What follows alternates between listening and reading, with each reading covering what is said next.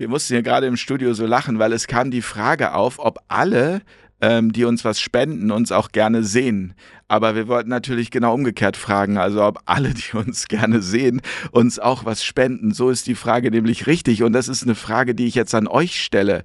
Ähm, wir brauchen nämlich eure Unterstützung. Wir sagen all denen Danke, die uns schon was geben. Und wir wären wirklich sehr froh, wenn der ein oder andere sagen würde, Mensch, ich schaue das regelmäßig, da kann ich doch mal den ein oder anderen Euro locker machen. Wir können euch versprechen, das Geld ist gut investiert in neue Projekte, in Fair Talk, in die Zukunft. Also vielen Dank von uns hier, vom ganzen Team.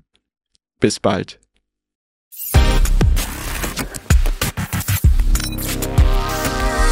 Auf Augenhöhe. Liebe Community, herzlich willkommen zu einer weiteren Ausgabe auf Augenhöhe mit euch, mit Publikum. Ich freue mich, wir sind in Hamburg. Herzlich willkommen.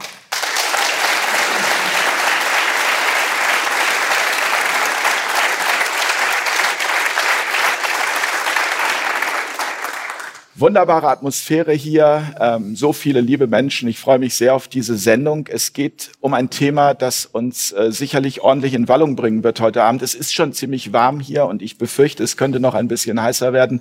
Es geht um Energie und Inflation. Wie bewältigen wir die Krise? Darüber wollen wir heute sprechen mit meinen Gästen. Ich begrüße ganz herzlich Professor Ulrike Gero. Hallo, Frau Gero.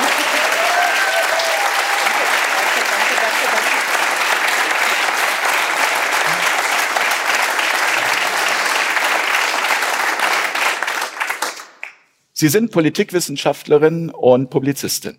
Ja. Und äh, da gibt's einige Fragen, die ich mir notiert habe zur aktuellen Politik. Äh, ich freue mich, dass Sie da sind. Zum ersten Mal hier bei Fairtalk. Ich freue mich, dass ich hier bin. Herzlich willkommen.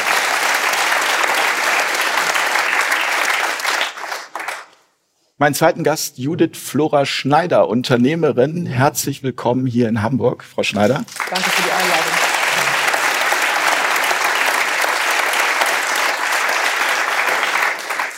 Sie haben den ein oder anderen Brief an die Bundesregierung geschrieben und haben da Ihrem Unmut doch äh, ja, ziemlich Nachdruck verliehen. Darüber möchte ich heute mit Ihnen sprechen und äh, schön, dass Sie hergekommen sind. Nochmals danke für die Einladung.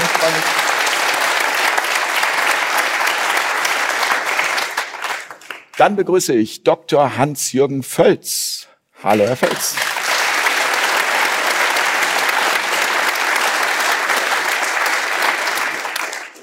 Ich habe es mir hier notiert, äh, Leiter Volkswirtschaft des Bundesverbandes Mittelständische Wirtschaft. Das ist ein ganzer Satz.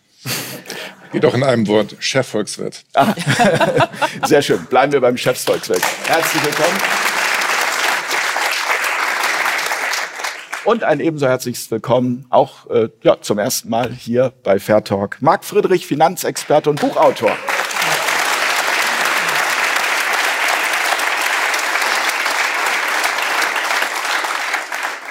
Hatten Sie eine gute Anreise, Herr Friedrich? Ja, bis auf den Taxifahrer. Ja, ich wollte sagen, da, da, es war nicht so irgendwie. Da hat meine Heimat Hamburg hier keine gute. Keine Visitenkarte hinterlassen, keine positive. Ja. Aber ich bin mit viel Liebe dann rein, dann war es okay. Ja.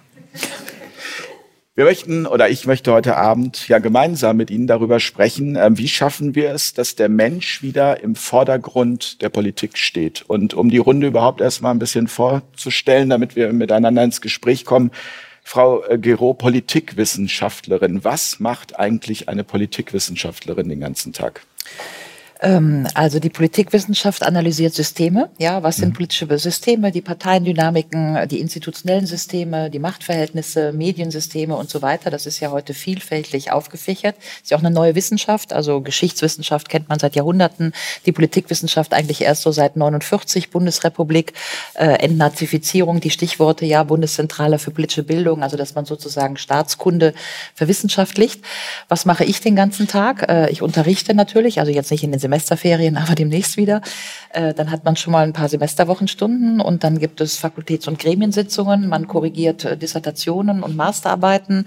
Man betreut äh, Studierende und ähm, was mache ich sonst noch so? Ich sitze in Talkshows zum Beispiel und schreibe Bücher.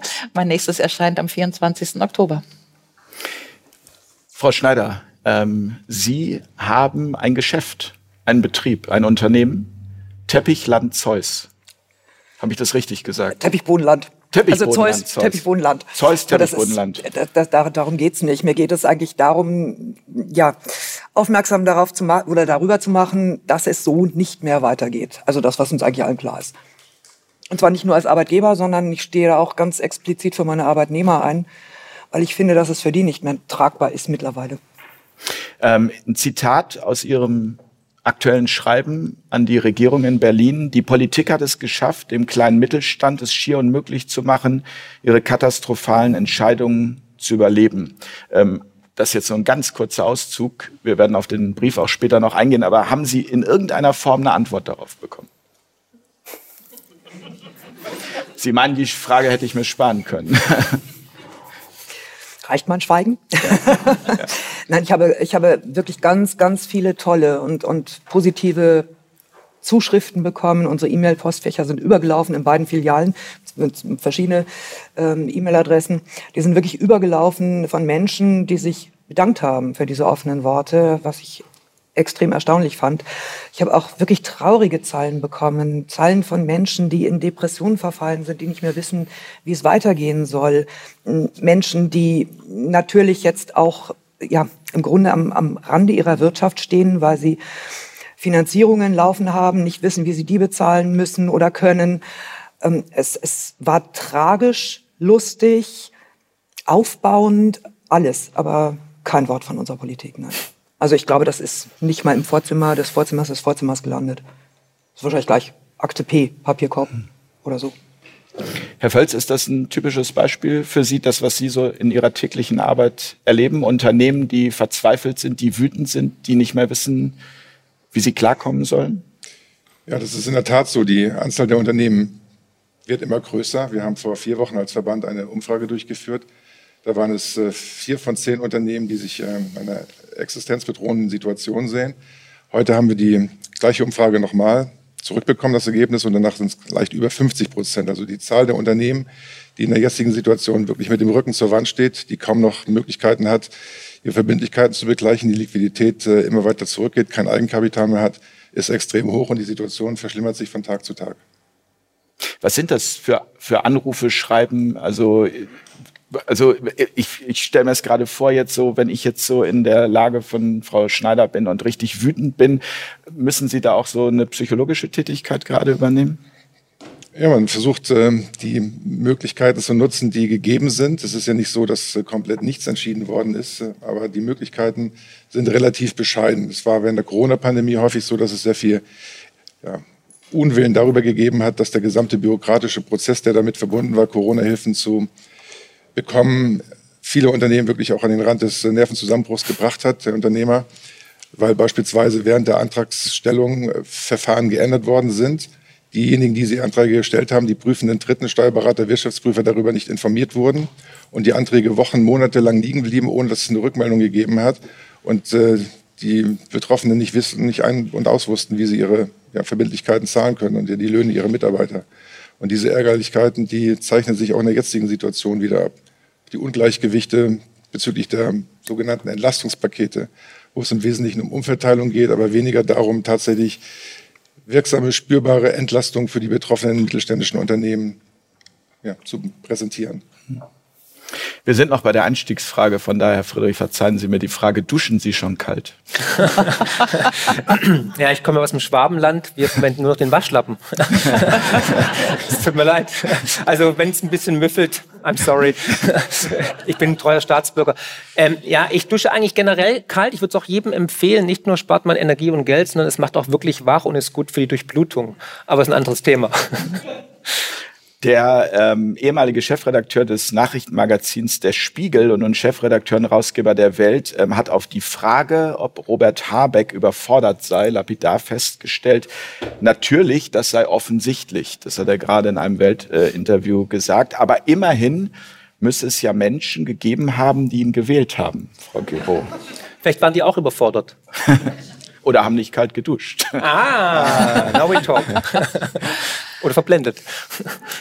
Ja, was soll ich dazu sagen? Natürlich hatten wir Wahlen, natürlich ist diese Koalition gewählt worden. Ja, ist natürlich auch eine in sich ja neue, um nicht zu sagen problematische Koalition. Das hatten wir jetzt auch noch nicht, dass zwei früher mal links Parteien, ja, SPD, früher waren die Grünen auch mal links, äh, zusammen mit der FDP jetzt in eine Koalition gehen, ist ja alles sehr ungewöhnlich, ja. Und ähm, ungewöhnlich ist tatsächlich, dass wir daran natürlich, das würde ich jetzt als Politikwissenschaftlerin sagen, schon mal sehen, dass wir ja eigentlich das klassische Parteiensystem eigentlich auflösen. Ja, es geht ja nur noch um Regierungsmehrheiten, wie sie gerade irgendwie zustande kommen. Äh, es geht ja nicht mehr um politische Orientierungen von Regierungen. Ja, das war ja früher mal so, dass wir sozusagen entweder sozialliberal oder eben christliberal hatten. Das ist alles weg. Das heißt, man versucht jetzt eben nicht nur hier in Deutschland, gucken sich Italien an, gucken sich Frankreich an, ja, sozusagen, was kann man irgendwie noch so zusammenpuzzeln? Und äh, daraus entstehen natürlich problematische Politiken, ja. Also da müssen sie natürlich äh, sozusagen über ihren eigenen ideologischen oder parteipolitischen Tellerrand versuchen, äh, Politikkonzepte zu machen oder Koalitionskonzepte. Und äh, das, das, ist, äh, das erleben wir jetzt ja. Genau. Aber die Frage auf Habeck, was soll ich da sagen? Ja, also ich meine, äh, ich habe schon das Gefühl, würde ich hier auch am Tisch teilen, dass da eine ganze Regierung ins Trudeln kommt. Ja, natürlich, das können wir alle sehen. Wird ja auch schon über Neuwahlen geredet. Aber ähm, äh, es ist halt so eine Frage von Chaosmanagement, ja. Also ich bin noch nicht so ganz bereit, äh, ähm, einzelne Personen für den Gesamtzustand verantwortlich zu machen. Ja, ich will überhaupt nichts legitimieren, sondern ich denke eher darüber nach, wie konnten wir als Gesellschaft so ins Trudeln kommen. Also wie konnte es überhaupt passieren, dass wir sozusagen zu Beginn ähm, äh, in, in so ein Fahrwasser geraten sind, wo wir jetzt das Gefühl haben, da geht irgendwie nur noch so eine Seifenpiste nach unten, ja. Und dann zu sagen, es ist jetzt Herr Lauterbach oder der Herr Habeck oder Annalena, äh, ist, ist nur das Resultat der fehlgeleiteten Politik der letzten Jahrzehnte Ende, muss man ja schon fast sagen. Und eigentlich sehen wir hier gerade eine Mischung aus Hybris, Selbstgefälligkeit und kompletter Überforderung. Und diese spätrömische Dekadenz, die wir halt erleben, dass wir halt Nebenkriegsschauplätze haben, die wir dann praktisch beackern, stundenlang, wochenlang, monatelang im Parlament und nicht die wahren Probleme ähm, ja, heranziehen und lösen, die fallen uns jetzt auf die Füße. Also eine fehlgeleitete Energiepolitik, das ist nur noch ein Scherbenhaufen seiner selbst. Ähm, die Inflation, die komplett aus dem Ruder gelaufen ist. Und dann reden wir über Pronomen, über Gendern und über ja, Selbstbestimmungsgesetz. Und das ist halt das Zeichen für das Ende eines Zyklus. Und deswegen haben wir diese Probleme. Und uns geht es einfach zu gut. Und jetzt wird es leider erst schlimmer, bevor es besser wird. Aber es wird besser, das kann ich versprechen. darf, darf ich dazu was ja. sagen? Also, ähm, äh, also ich gehe damit, ja, dass sozusagen die Kleinteiligkeit der Politik das ist, was heute wahrscheinlich alle schockiert, auch Sie, ja, dass wir wirklich über Duschköpfe reden oder über 19 Grad auf den Heizungen, anstatt, also wenn wir jetzt mal sagen, wir sind in der Lawine, das war mein Bild eben, da rennt irgendwie so ein politisches System den Berg runter, dann ist ja die Frage, was macht die Politik? Und die sagt jetzt also, wir haben eine Lawine, guckt zu, dass ihr irgendwie ein Netz vor euer Haus spannt, ja, dass euch die Lawine nicht so erreicht erreicht. Ja, die kluge politische Frage wäre, wie können wir denn die Lawine aufhalten oder warum ist die überhaupt erst losgegangen? Ja, und äh, darüber denkt keiner mehr nach. Also das, was mir am meisten fehlt, ist, dass wir sozusagen nochmal von oben auf die Politik gucken und sagen, welche Weichenstellungen wurden denn ursächlich gemacht und auch falsch gemacht. Wir reden ja heute über Inflation. Mhm. Na gut, aber warum Inflation? Weil wir 100 Milliarden jetzt für schwere Waffen geliefert haben und die Frage ist, äh, äh, musste das sein? Und musste das über Nacht sein? Und musste das fast am Parlament vorbei sein? Wie viel Millionen oder Milliarden haben wir für Corona ausgegeben? Musste das sein? Also wo ist die Lawine oben, ja, bevor man sie runterstößt und dann den Leuten sagt, guckt, wie er durchkommt, ja.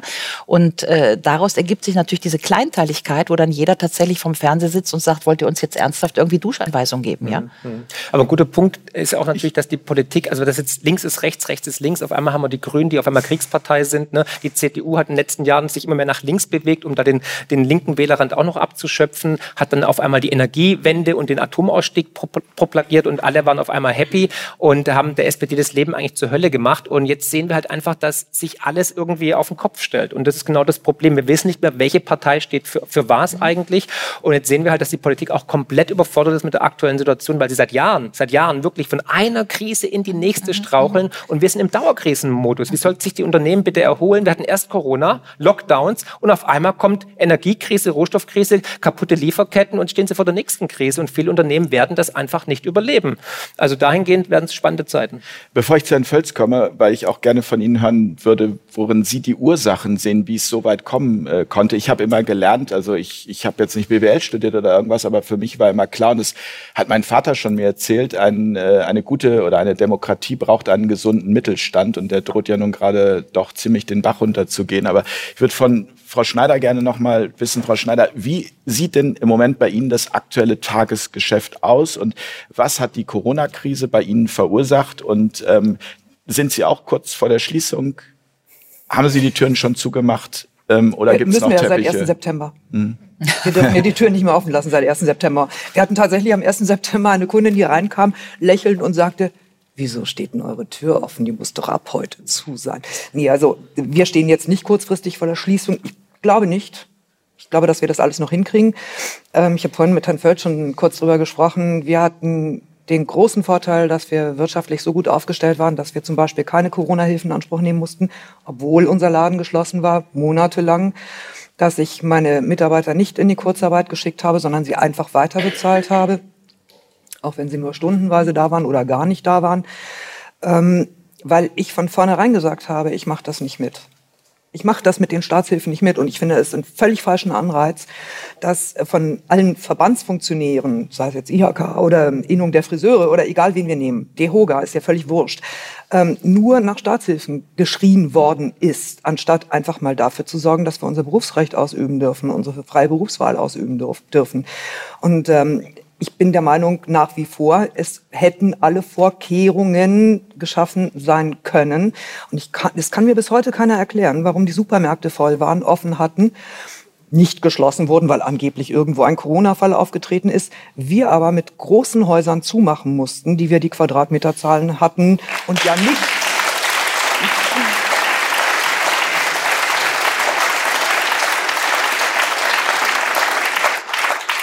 und ja auch gerade in unserem Bereich jetzt ja nicht beurteilen kann, ja nicht das äh, die Schwierigkeit gehabt hätten, dass sich die Kunden gegenseitig auf die Füße getreten wären, sondern locker immer, weil keine Ahnung, wie viel Meter Abstand hätten halten können oder die Leute einzeln reinlassen oder wie auch immer. Aber das ist jetzt ein altes Thema letzten Endes. Wobei so alt, glaube ich, ist es nicht, weil wir kennen alle einen Menschen, den wir vielleicht äh, als ähm, geistig etwas schwierig verständlich ausdrücken dürften. Ich weiß nicht, wie ich mich anders artikulieren soll. Und wir wissen natürlich da nicht, was auf uns zukommt. Ähm, vor zwei Jahren gab es schon die, ich nenne sie jetzt mal Verschwörungstheorie, dass das nur die Blaupause war für den nächsten Lockdown, Energielockdown, äh, was auch immer da noch auf uns zukommt, Öko-Lockdown, was weiß ich. Ähm, also ich glaube, dass wir da noch nicht ganz durch sind ich weiß nicht, ob ich es jetzt einfach so offen sagen darf, ich mache es einfach. Ähm, wir haben uns da relativ mit dem Popo draufgesetzt, weil wir wirklich, ich hatte weinende Kunden am Telefon, die gesagt haben, ich muss umziehen, soll ich jetzt auf Beton wohnen? Und ich gesagt, nein, offiziell dürfen wir sie ja an der Tür bedienen und wir dürfen ihnen ja auch an der Tür was aushändigen. Natürlich haben wir ihn reingelassen.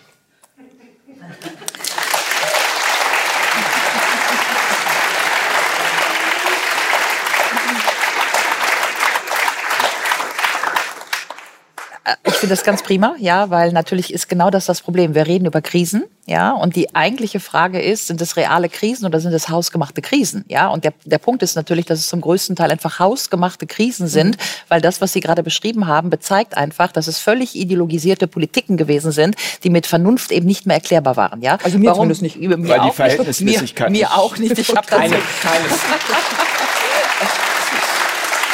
Aber ich wollte zunächst mal eine Frage beantworten, die Sie mir nicht gestellt haben. Mit, äh, das finde ich gut, wenn Sie die Rolle des Moderators nicht übernehmen.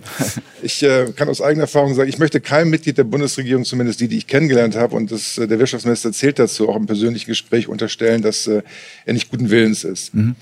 Aber ich, ich lasse nicht. mich zu der Aussage hinreißen, dass es äh, sachdienlich ist, wenn man auch Kenntnisse in dem Bereich erworben hat, in dem man Verantwortung trägt.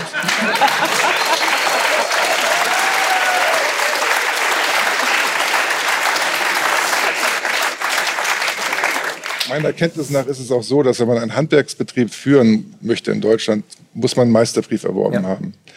Und wenn man auf dieser Anführungszeichen unteren Ebene eine derartige Anforderung stellt, dann sollte man eigentlich auch erwarten, dass bei der Ebene die Entscheidung für unser Wohl und Wehl des gesamten Landes, der gesamten Volkswirtschaft trifft, dann zumindest selbst wenn man die Kenntnisse nicht hat, sich beraten lässt, und zwar nicht nur einseitig, sondern von beiden Seiten. Sowohl von denjenigen, die möglicherweise ideologisch voreingenommen sind, als auch denjenigen, die etwa eine angebotsorientierte Wirtschaftspolitik befürworten. Denn letztendlich ökonomische Gesetzmäßigkeiten lassen sich nicht außer Kraft setzen, auch nicht durch eine noch so gut begründete Ideologie. Man kann, man kann beispielsweise Mindestlohn von 12 Euro fordern im Wahlkampf und den auch einführen, aber gezahlt werden muss davon Arbeitgebern, Arbeitgeberinnen. Und wenn diese 12 Euro nicht durch einen Produktivitätszuwachs gedeckt sind, dann geht es an die Substanz. Dann wird Arbeit substituiert durch Kapital. Oder der Landwirt in Niedersachsen oder Schleswig-Holstein baut keine Blaubeeren oder keinen Spargel mehr an oder keine Kohlköpfe in Dithmarschen, sondern sie werden aus äh, Spanien importiert zu sicherlich höheren ökologischen Kosten. Und ähm, man hat auch keine Energiewende, die man von vornherein vorgibt als Ziel, wenn man nicht weiß, wie dieser Weg dahin auch beschritten werden kann, sodass Versorgungssicherheit und Bezahlbarkeit gewährleistet sind. Zwei wesentliche Faktoren für die gesamte Wirtschaft, unabhängig davon, ob es ein mittelständisches Unternehmen ist oder ein Konzern. Nur ein großer Fehler, der in der Politik häufig gemacht wird, es wird nicht differenziert zwischen Mittelstand und Konzern. Konzerne Absolut. sind weltweit, global mhm. aktiv.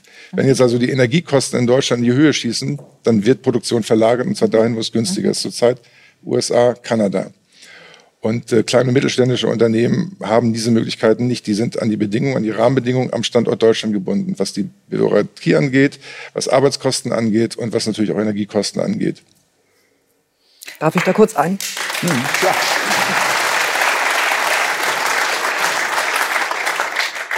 Noch viel härter trifft es ja den Einzelhandel der ja sowieso stationär äh, gebunden ist.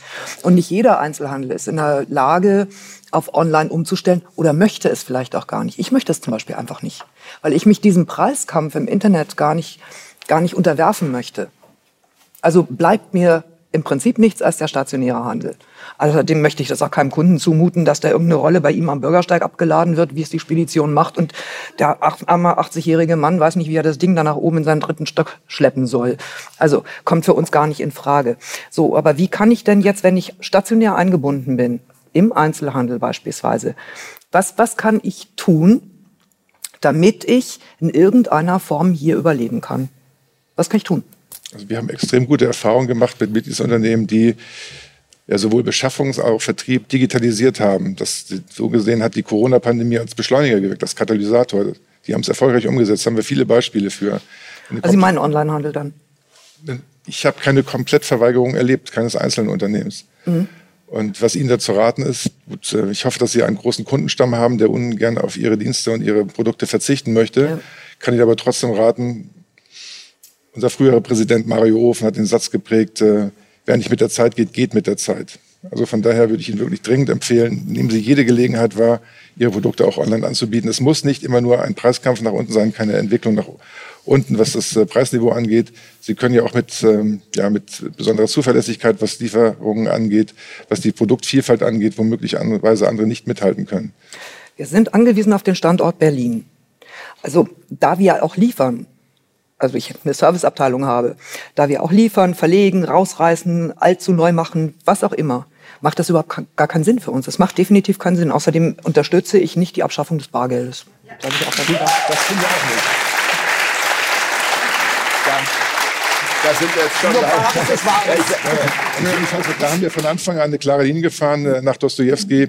Äh, Bargeld ist äh, Freiheit, gelebte Freiheit. Und von Absolut. daher ist es keiner in der Lage und auch keiner wirklich, der auch die Situation durchdenkt, auch gerade Erfahrungen, die gemacht worden sind in Situationen, wo der Strom ausgefallen ist, auf Bargeld zu verzichten. Also diese Entwicklung unterstützen wir nicht und sind auch dankbar, dass die Deutsche Bundesbank sich dem auch angeschlossen hat, zumindest bislang. Ja, bislang.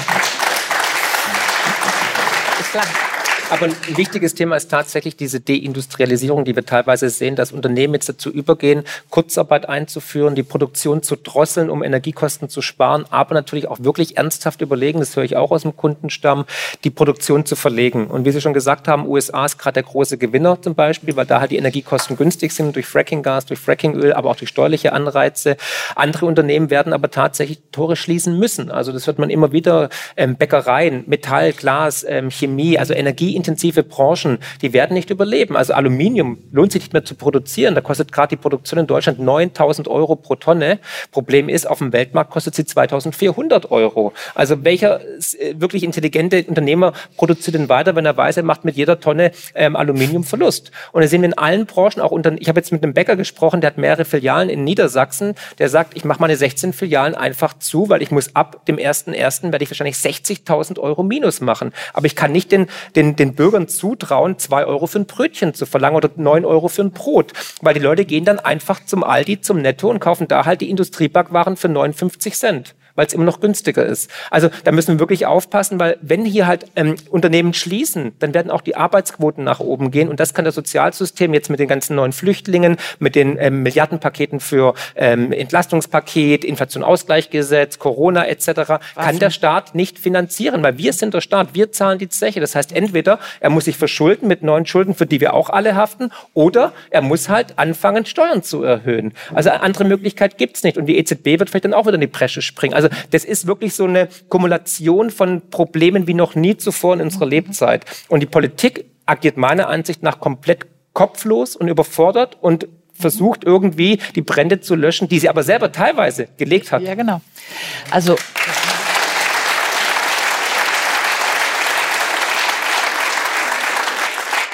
Also ich würde auch gerne mal reingehen, ja. Und was Herr Völz gesagt hat, stimmt ja. Also das, was wir erleben oder was ich äh, zum ersten Mal auch so in dieser Deutlichkeit erlebe, ist tatsächlich die Spaltung einfach zwischen den DAX-Unternehmen und dem Mittelstand. Ja, das ja. ist ja in dieser Republik eigentlich eine Neuheit. Wir waren immer stolz darauf, dass wir ein Wirtschaftsland waren, Exportnation und so weiter. Die Erzählung kennt jeder. Wir wussten aber auch lange Zeit einfach, dass der Mittelstand the Backbone, also das äh, sozusagen das Fleisch hinter den DAX-Konzernen ist, ja. Und diese Grätsche, die da jetzt gemacht wird, weil die gehen ja alle gut nach Hause, ja. Also die DAX-Konzerne haben kein Problem, die können verlassen verlagern, haben Sie eben gesagt, nach Kanada, nach, äh, nach den USA. Die produzieren einfach weltweit, während eben diejenigen, die standortgebunden sind oder die Kleinen, können es nicht. Und ähm, dass da sozusagen etwas zerbricht, würde ich mal sagen, was wir in der Bundesrepublik lange hatten, nämlich einfach tatsächlich Wirtschaftsvertretungen, die natürlich mit der Politik irgendwie zusammengearbeitet haben, nämlich immer im Sinne der Vernunft, was ist gut für diesen Staat. Und das wird jetzt irgendwie gespalten, als wenn man mit der Axt reinhauen würde. Und das hat natürlich, und das muss man ja auch sehen, das hat ja dann auch eben soziale und gesellschaftliche Konsequenzen. Absolut. Also wer sind denn sozusagen die DAX-Konzerne? Wer arbeitet da? Was sind dann die Kinder? In welchen Schulen, in welchen Städten wohnen die? Und wo sind die Leute, die im Mittelstand? In welchen Städten sind die und so weiter? Ja, das heißt, die wirtschaftliche Spaltung zieht natürlich eine soziale und eine gesellschaftliche Spaltung äh, sozusagen durch die Bank hinter sich. Ich glaube, das können alle irgendwo erleben. Ja, und äh, ich sehe es ja an den Universitäten. Ja, also ich habe ja sozusagen das Gefühl, dass öffentliche Universitäten eigentlich nur noch Durchlauferhitzer sind, damit dann du die, ich sage jetzt mal die Rich Kids irgendwie an die LSI kommen, ja, an die London School of Economics. Da ist man irgendwie nur noch so eine Art Vorlauferhitzer, werden dann andere Karrieren gemacht. Das kann man ganz deutlich sehen. Ja, also wer bleibt sozusagen auf dem Boden und wer geht irgendwie ins Internationale. Und äh, diese wirtschaftliche Spaltung, das ist mein Punkt, führt also zu einer gesellschaftlichen und sozialen Spaltung. Und dann ist natürlich meine Frage, überlebt das eine Demokratie? Überlebt das eine Demokratie? Ja, also wie viel Spaltung überlebt eine Demokratie, wenn wir eben nicht mehr in die Kohäsion gehen und nicht mehr verstehen, dass jeder an seinem Platz wichtig ist für die Gesellschaft und dass wir alle brauchen am Ende. Ja, wir brauchen den Mittelstand, wir brauchen die DAX-Unternehmen, wir brauchen das Gewerbe, wir brauchen vielleicht sogar Politologinnen, funktionierende Universitäten, funktionierende Universitäten, funktionierende genau. Medien vor allem auch, die genau. Diskurs fördern.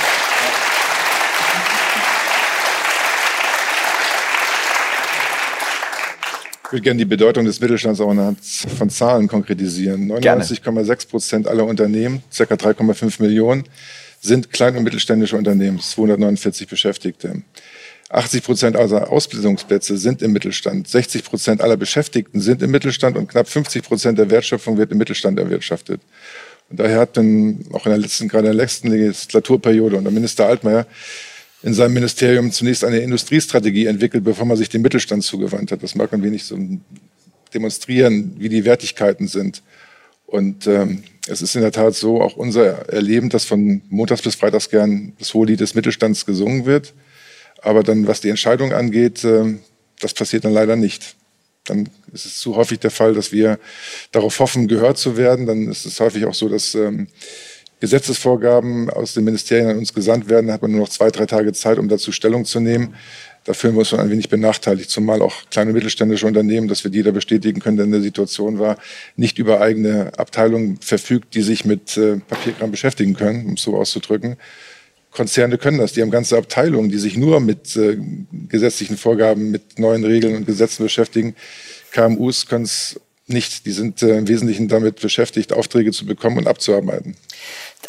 Darf ich noch was sagen? Ich glaube nämlich tatsächlich, dass auch äh, sozusagen die politische, der politische Transmissionsriemen nicht mehr funktioniert. Ja, wir hatten ja jetzt in Dessau letztens irgendwie 10.000 Leute. Ich meine Dessau, ja, das ist ja mal eine kleine Stadt eher, ja. Sachsen-Anhalt, ja. 10.000 Leute auf der Straße, irgendwie Bäckergilde oder so, ja. Und ähm, ich sag jetzt mal, in entspannten Zeiten der Bundesrepublik wäre doch jetzt mal die CDU am Start gewesen, ja, so also als Volkspartei und so weiter, ja. Und äh, das war sie aber nicht, ja, weil das Problem ist natürlich, und da sind wir wieder bei den Medien und bei dem, was berichtet wird, welcher Protest findet politisch Gehör, welcher Pol Protest hat sozusagen ein politisches Relais, geht also in die Politik und ändert da was, welcher Protest wird inzwischen als rechts geframed, das ist ja jetzt sozusagen der Klassiker, ja, jeder Protest und sogar Sozialprotest ist sozusagen a priori mal rechts, ja, und das verstehe ich tatsächlich nicht. Also ich verstehe auch gar nicht, was sozusagen in den Parteien, sagen wir, nehmen wir mal die CDU, ja, los ist, die ja so als klassische Volkspartei immer mal angetreten ist und die immer stolz darauf war, dass sie die mittelständische Partei war, genauso wie sie stolz darauf war, dass sie die Europapartei ist und so weiter. Also ich sage mal, der bürgerliche Speckbauch dieser Republik, ja. Und ähm, ich weiß nicht genau, was da kaputt gegangen ist, dass der politische Transmissionsriemen von diesem doch wirklich äh, Protest, sozialen Protest aus der bürgerlichen Mitte, also aus dem sozusagen aus dem aus der, äh, wie Sie sagen, ja, aus dem aus dem Mittelstand, warum der kein Gehör findet, ja, das kann man vielleicht bei den Grünen noch verstehen, weil soziologisch ist natürlich der Mittelstand sind nicht die Grünwähler, ja, das verstehe ich noch. Äh, aber äh, für mich sind da wirklich ganz viele Fragezeichen und äh, ich habe mich tatsächlich schon seit Corona wahrscheinlich ähnlich wie Sie aber jetzt eben auch mit diesem Ukraine-Konflikt und dem Geld, was da ja ausgegeben wird, einfach gewundert. Ich mache jetzt mal ein bisschen äh, profan, ja, aber zur Zeit der Exportweltmeister, Bankenkrise, Eurokrise, da hat der BDI gepfiffen, da hat das Kanzleramt stramm gestanden, ja. Und jetzt haben wir seit zwei oder drei Jahren eine Situation, wo wir nicht mal einen vernünftigen gemeinsamen Brief hinbekommen, Chef des DIHK mit Chef des BDA, mit Chef des BDI, die einfach mal alle zu sagen, wir sind die Präsidenten dieser drei großen Wirtschaftsvereinigungen und wir sagen, äh, wie Sie gesagt haben, Herr Friedrichs, ja, wir sind der Souverän, das heißt, wir bezahlen das alles. Wir wollen das nicht, ja. Wir wollen, dass das Geld anders verwaltet wird. Ganz abgesehen davon, dass wir einen liberalen Finanzminister haben, der immer FDP, Steuersenkung und so weiter jetzt den größten Staatsschuldenberg aufbauen wird, den die Republik je gesehen hat. Also jetzt ist ja äh, Sondervermögen. Son klar, so. Ja, aber, Bundeswehr aber auch. Ich wollte noch mal, genau, ich wollte nur auf den Punkt hinaus, wo, wo sind eigentlich die Transmissionsriemen gerissen, dass der solide Protest Protest aus der bürgerlichen Mitte bei den Parteien nicht mehr ankommt. Und ich mache ein Fragezeichen hinter. Ich habe keine Antwort. Und, ähm, und trotzdem interessiert mich das sehr. Ja, weil nur mit, das ist alles rechts oder so, kann es ja nicht funktionieren. Ja, doch, das, das ist das, das, das, Totschlagargument. Das ist die Setzungsstrategie eigentlich der Stasi, ja, dass man praktisch diskreditiert und stigmatisiert. Und das ist schon easy, weil da muss man sich den Argumenten nicht irgendwie gegenüberstellen. Man kann die Argumentation sofort beenden, indem man einfach sagt, so, du bist jetzt gegen, gegen, gegen Corona oder gegen äh, die Impfung oder halt eben gegen die Waffenlieferung. Gegen Waffenlieferung du bist ein Nazi. Und damit ist jegliche Argumentation sofort beendet, weil man gleich in eine Schublade abgestellt wird und dann muss man sich den Argumenten nicht erst gegenüberstellen. Das ist ziemlich einfach, das ist bequem.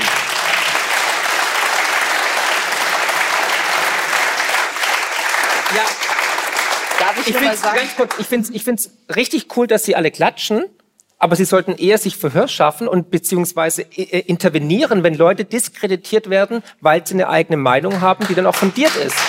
Weil, weil da muss ich weil wer schweigt, stimmt zu. Ist ein sehr gutes Buch auch, ja. Also, und wir haben alle geschwiegen. Wir kennen alle jemanden, der vielleicht eine andere Meinung hatten wie das Narrativ. Und sobald man eine andere Meinung hatte, wurde man gleich abgestempelt und diffamiert. Und das ist wirklich, das, daran leidet unsere Debattenkultur. Aus dem Grund ist es so wichtig, dass wir hier alle an einem Tisch sitzen, dass wir respektvoll miteinander reden, auch wenn wir nicht der gleichen Meinung sind. Aber trotzdem nach noch uns in die Augen schauen und sagen, Dankeschön für den Diskurs. Weil eine Demokratie, die genau. lebt von Diskurs und muss auch andere Meinungen aushalten. Und das ist uns leider flöten gegangen in den letzten Jahren, weil dann kommt halt Lauterbach oder irgendjemand anderes und sagt, so, das sind alles Nazis. Keine Debatte, keine Argumentation, auch wenn die andere Seite mit Daten und Fakten fundiert versucht zu argumentieren. Und da müssen wir wieder hin. Ansonsten ist unsere Demokratie tatsächlich in Gefahr. Ich muss aber gestehen,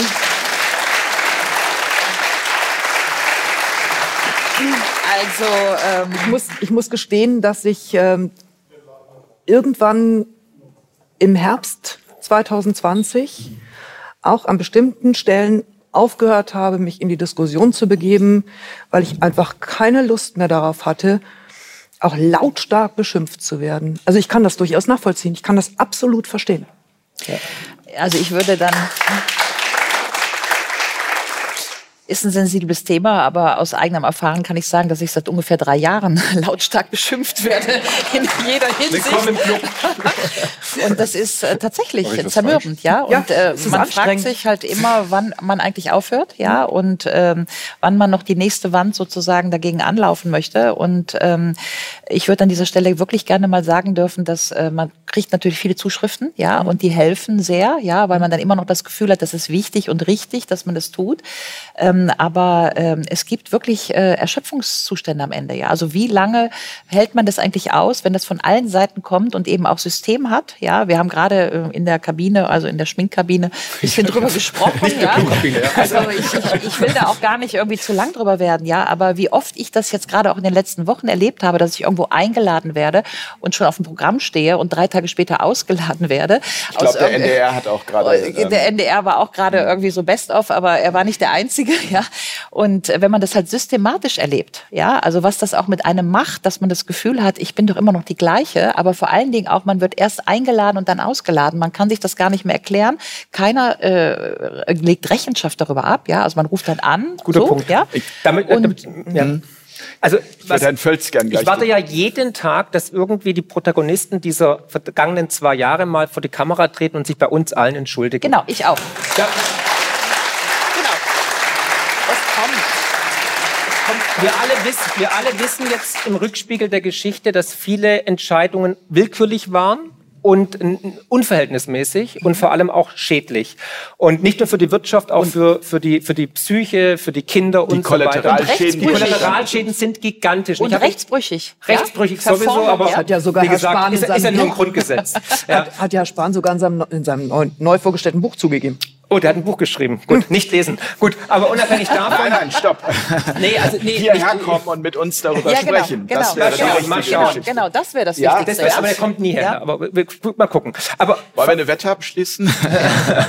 ja, gerne. Nee, aber ähm, Fakt ist tatsächlich, also wir wissen alle, die Verhältnismäßigkeit war nicht gegeben. Im Rückspiegel der Geschichte ist es gut erkennbar und die Schäden, die Kollateralschäden sind gigantisch, nicht nur monetär, auch gesellschaftlich. Absolut. Also wir haben die Gesellschaft gespalten wie noch nie zuvor. Ich denke mal, jeder hier hat in der Familie, im Freundeskreis jemand, mit dem man jetzt nicht mehr spricht. Und das ist eigentlich unverzeihlich. Vor allem auch, was wir den Kindern angetan haben, finde ich schrecklich. Also wir sehen hier Verhaltensstörungen, wir sehen Depressionen, wir sehen also ganz schlimme Entwicklungen auch bei den Kindern. Das ist die Zukunft. Die Kinder sind die Zukunft dieser Absolut. Gesellschaft. Die sollen unsere Rente bezahlen. Parallel haben wir die Kosten nach oben getrieben. Ich weiß nicht, wie dieses Land in Zukunft, eine alternde Gesellschaft, die wir ja sind, wie das finanziell zu stemmen ist. Also da bin ich wirklich gespannt. Also die Rente, die uns versprochen wurde, ob die haltbar ist, fraglich, würde ich sagen. Und auch spannend, wie wir innerhalb von 50, 60 Jahren vom Powerhouse, vom Wirtschaftswunder hin zu Wärmehallen, Blackouts und Stromausfall gekommen sind, innerhalb weniger Monate eigentlich. Aber ich würde mir wirklich wünschen, auch um den Frieden herzustellen wieder, dass jetzt vielleicht der ein oder andere Politiker mal vor die Kamera tritt und sagt, so liebe Leute, Das war falsch.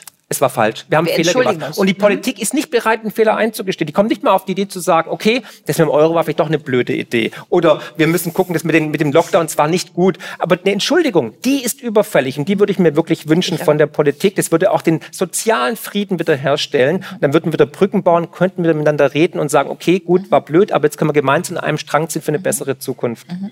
Vielleicht, bevor ich äh, zu Herrn Völz komme, passt dazu noch ein Zitat, was ich gefunden habe bei der Vorbereitung zu dieser äh, Sendung. Das ist schon ein bisschen her, aber das ist von Lord Ismail, erster NATO-Generalsekretär, der gesagt hat, der Zweck äh, des NATO-Bündnisses ist es, die Russen draußen, die Amerikaner drinnen und die Deutschen unten zu halten. Chapeau, passt. Ist ein Zitat von ihm. Also, Soll ich Ihnen was verraten? Ähm, ich habe jetzt dazu ein Buch geschrieben zu Europa-Ukraine und wir haben sozusagen ganz thesenhaft das nach vorne gebürstet und gesagt, das war das 20. Jahrhundert. Keep the uh, Russians out, the Americans in and Germany down. Aber im 21. Jahrhundert müsste es eigentlich heißen, ich weiß, ich verbrenne mich jetzt ein bisschen, äh, keep the, get the Americans out, keep the Russians in and lift Europe up. Ja? Ich will die Debatte jetzt nicht aufmachen. Ich habe natürlich viele Seiten drumherum geschrieben, um das zu begründen. Ja, das ist jetzt ein bisschen unterkomplex, aber äh, können Sie ja vielleicht demnächst lesen. sehr gerne. Herr Völz, ähm, Sie beobachten und ich habe so das Gefühl, Ich, ähm, äh, Corona-Pandemie, ich hoffe ja, dass sie überstanden ist und dass uns jetzt äh, kein Revival zum Herbst oder Winter droht.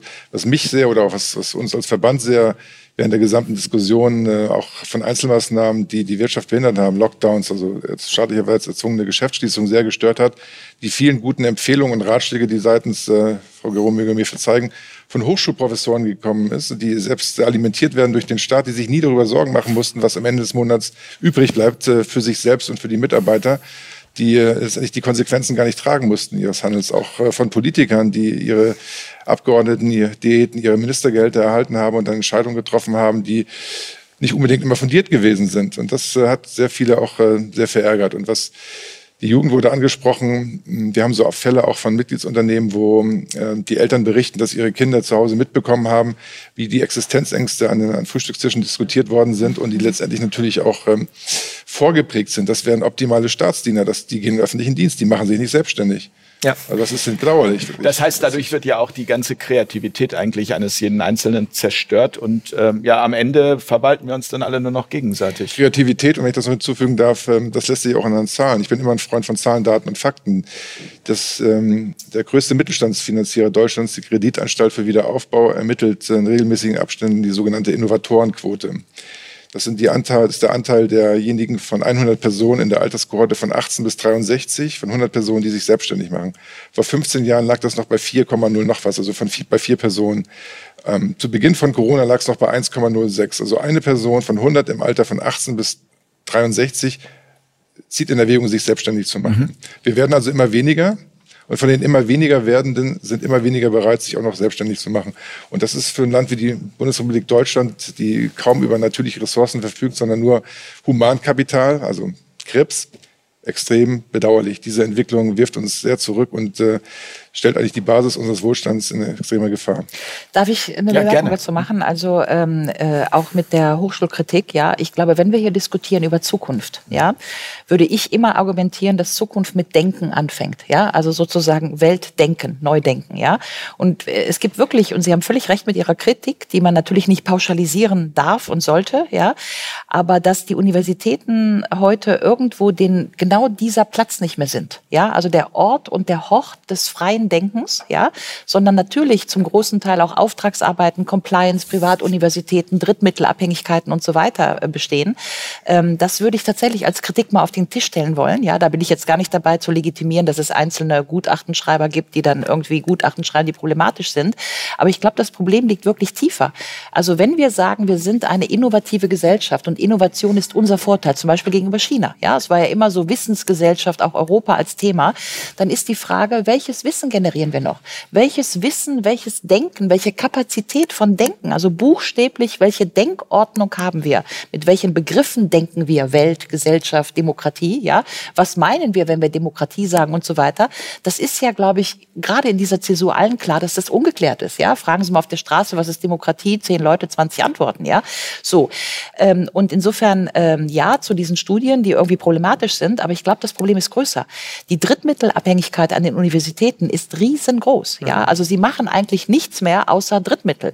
Was, wozu führt das? Das führt zum Beispiel dazu. Ja, zur Abhängigkeit. Also ja, nicht nur zur Abhängigkeit, schon schlimm genug, aber es führt einfach zum eindimensionalen Denken. Also mhm. zum Beispiel Politikwissenschaft, Europawissenschaften. Ja, wir hängen alle total am Tropf der Europäischen Union.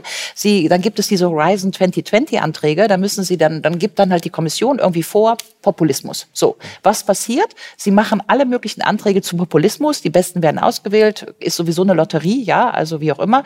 Sie schreiben wahnsinnig viele Anträge. Einer kommt durch. Nach welchen Kriterien weiß man auch nicht immer, aber egal.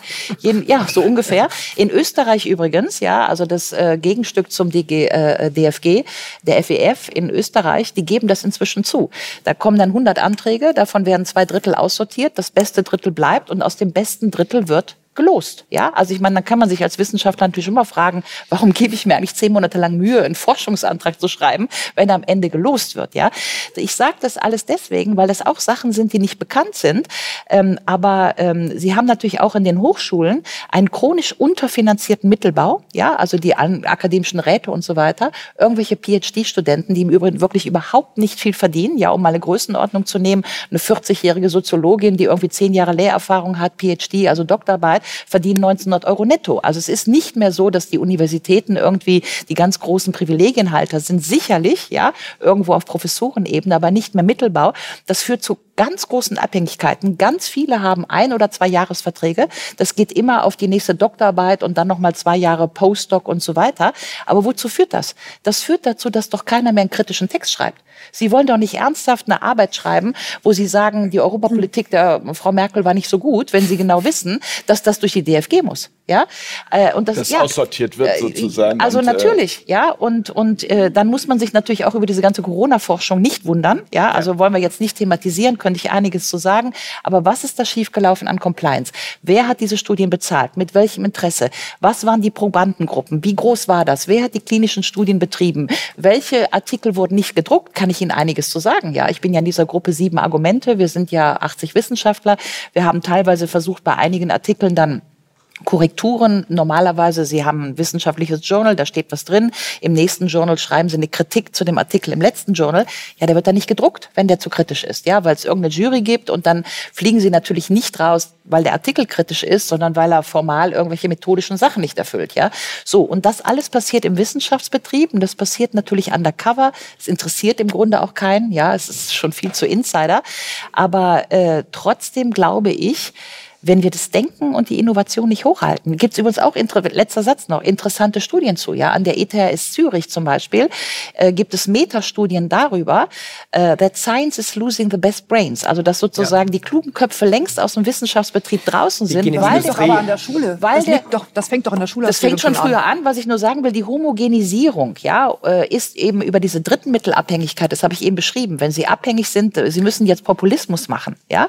Also was ist denn Wissenschaft? Wissenschaft ist Neugierde. Ich mache eine Beobachtung und ich will erforschen, warum. Meine Neugierde, mein Thema. Ja?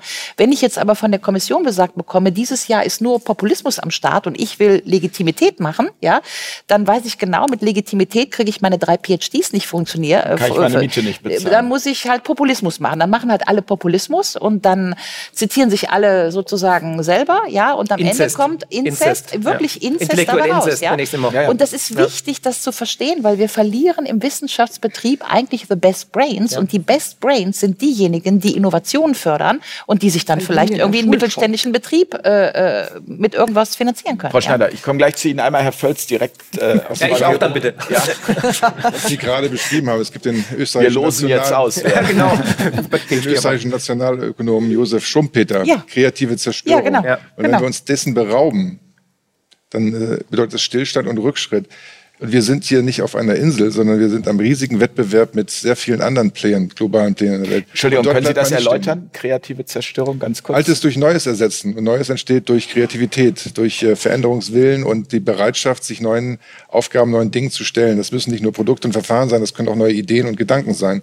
Paradigmenwechsel, ja. ja. Also, äh, dass sie, äh, äh, keine Ahnung, äh, gucken wir Quantenphysik, ja. Also ist jetzt Licht irgendwie, sind das jetzt Teilchen oder äh, Wellen, ja, zum Beispiel, ja. Und, und wer macht eine Theoriedebatte, wo man, äh, oh hier, die Erde ist eine Scheibe, nein, sie dreht sich doch, ja. Also wann wird in der Wissenschaft durch eine neue Erkenntnis oder durch neue Forschungen, wann wird ein Paradigmen gewechselt, ja? Mhm. Und wenn wir jetzt alle sagen, wir sind in einer Zäsur, und ich glaube, die Zäsur ist so offensichtlich mhm. in allen gesellschaftlichen Themen, dann ist für mich immer noch das einzige Kapital Kapital, was wir jetzt jenseits von Finanzblase und irgendwo haben, ist Denken, Denken, Denken und vor allen Brain. Dingen neu denken, Brain, ja. Und das neue Denken kann natürlich nur Schumpeter, also schöpferische Zerstörung. Altes Denken muss halt auch Anführungsstriche zerstört werden, weil wir einen Paradigmenwechsel brauchen. Das ist wirklich wie Kopernikus, ja. Und äh, äh ich glaube, da sind wir jetzt irgendwie alle drin ohne noch zu beziffern zu können, wo wir denn rauskommen. Also was ist denn jetzt die Idee, die die Zeit braucht? Ja? Ich denke, alle, also alle spüren intuitiv, dass wir hier einen Paradigmenwechsel erleben und dass es eine neue Zeitrechnung ist, dass wir auch nie wieder in die Zeit vor Corona zurückgehen. Aber was gerade ganz gefährlich ist, und das denke ich mal, wird Herr Völz auch bestätigen, dass viele Unternehmen jetzt die Innovation stoppen, weil sie nicht mehr investieren in Deutschland, weil sie keine Versorgungssicherheit haben, weil sie nicht wissen, wo geht die Preisspirale hin mit den Rohstoffen, mit den Strompreisen, mit den Gaspreisen. Und ich höre das immer wieder, dass sie sagen, okay, wir werden die Budgets für Innovation, für Investments in R&D, also Research and Development, stoppen. Ja, weil wir nicht wissen, haben wir in einem Jahr noch ähm, die Gaspreise von wie aktuell. Und das ist natürlich auch für mich eine brandgefährliche Entwicklung, ein Warnsignal, weil Innovation hat Deutschland immer angetrieben. Wir waren immer der Patentweltmeister. Wir haben jetzt schon massiv verloren. Japaner sind schon wieder vor uns. Und das ist aber auch der Backbone, das Rückgrat der, der deutschen Mittelschicht. Wir haben so viele Hidden Champions wie kein anderer auf der ganzen Welt. Aber die hören gerade auf zu investieren. Und wenn die aufhören zu investieren, ist es auch eine Gefahr für die, für die Wirtschaft und für die Steuereinnahmen. Und dann noch eine Sache, um zu zeigen, wie Deutschland gerade eigentlich Geisterfahrer ist. Wir sind die einzigen in ganz Europa mit einem Infektionsschutzgesetz. Die einzigen. Ja, also ich war letzte Woche bei Servus TV, bin mit dem Zug gefahren, ähm, war in Österreich Zug, keine Maske. Und dann ab der Grenze kam die Durchsage, bitte, wir sind auf deutschem Staatsgebiet, ziehen Sie die Maske auf. Ja, da hat der ganze Zug hat gelacht. Ja, weil, also, und, und so geht's ja. Flugzeug kann ich fliegen ohne Maske. Ich bin mir sicher, hätten wir die, Polit die Politiker Aber, aber erwischt. haben es alle gemacht? Nein, natürlich nicht. Aber, aber hätten wir die Politiker im Zug erwischt, müssten wir im Zug jetzt auch keine Maske tragen. Genauso wenig wie im Zelt bei der Wiese, ja, bei der, auf der Wiesen. Aber dann, und diese, ich bin noch nicht fertig, also, und, die, und es ist auch eine brandgefährliche Entwicklung für die Demokratie und für den sozialen Frieden, weil das ist ein Spaltpilz, wenn man einfach merkt, das sind, das sind Heuchler, das ist eigentlich eine Art Doppelmoral. Also erstens, wir sind die einzigen in ganz Europa mit dem Infektionsschutzgesetz. Das macht Deutschland als ähm, ja, Industriestandort nicht wirklich attraktiv. Ich glaube nicht, dass ausländische Unternehmen jetzt groß investieren wollen, außer der Euro wird noch billiger, dann machen sie es vielleicht. Und der, der zweite Punkt ist natürlich auch, dass wir die einzigen sind, die die sichersten Kernkraftwerke der Welt abschalten. Alle um uns herum schalten an. Die Schweiz, Belgien, Frankreich, Polen will welche bauen, aber wir schalten ab. Und wir machen es noch dümmer, muss man sich überlegen, es ist wirklich äh, Champions League eigentlich, der Dummheit, zu sagen, wir machen die in Reserve. Wir haben weiterhin die Kosten, wir haben das Personal, aber wir ziehen den Strom nicht, weil sonst verlieren wir die Wahl in Niedersachsen.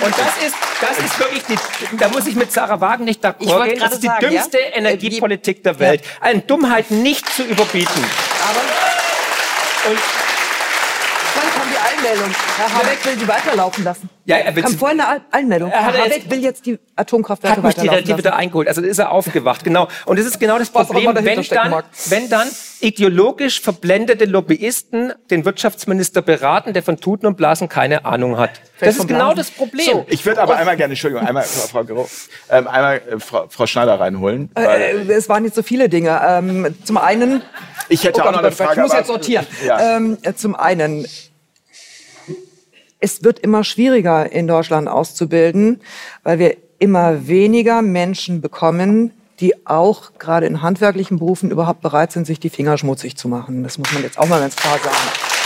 Und da möchte ich den Kreis dann wieder zu Frau Gero schließen. Ähm, es ist ja nun schon ein Jahrhundert her, dass ich selber mal auf der Schule war. Aber ich hatte damals schon das Gefühl, Denken ist nicht erwünscht. Bitte nur auswendig lernen und am liebsten die gelben Reklamheftchen und die wiedergeben. Aber bitte nicht hinterfragen und schon gar nicht mal irgendwie anders interpretieren. Äh, könnte Arbeit machen. Hatte ich damals schon Ja, das Gefühl. das- Jetzt habe ich selber drei Kinder durch, drei leibliche Kinder durch die Schule mit begleitet. Und ich habe immer gesagt, die Zeit war mit den Kindern wunderschön, bis sie eingeschult wurden. Dann war die schöne Zeit vorbei. Das habe ich wirklich immer so empfunden. Und ähm, wir haben, und das fing nicht nur in meiner Zeit an, sondern meine Kinder sind in Bayern zur Schule gegangen, also wo das Schulsystem vielleicht noch mal ein bisschen was anderes ist, ist, als in Berlin, wo ich zur Schule gegangen bin. Ähm, da, da war es ja angeblich schon immer etwas leichter, war es vermutlich auch oder vielleicht auch, ich weiß es nicht. Ähm, ich habe aber auch da schon festgestellt, dass Kinder, die eigenständig denken, und da muss ich jetzt auch ganz explizit meinen Sohn heranziehen, weil der auch immer etwas provokant und schwierig war, möchte ich jetzt mal so sagen. Der hat keine Chance gehabt in der Schule.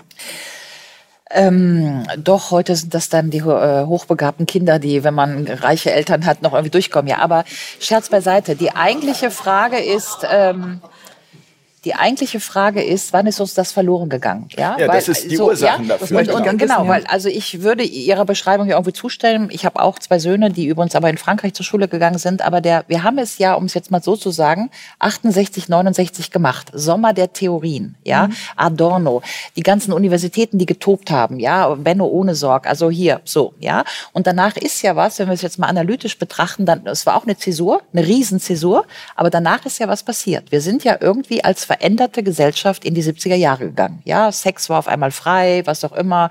Äh, was haben sie noch gemacht? Mao-Bibeln gelesen, Feminismus. Also jedenfalls, wir hatten ein Scheidungsrecht geändert vom Schuldprinzip und so weiter. Die ganze Gesellschaft ist durchgeknetet worden und hat sich de facto in den 70er Jahren liberalisiert. Mhm. So.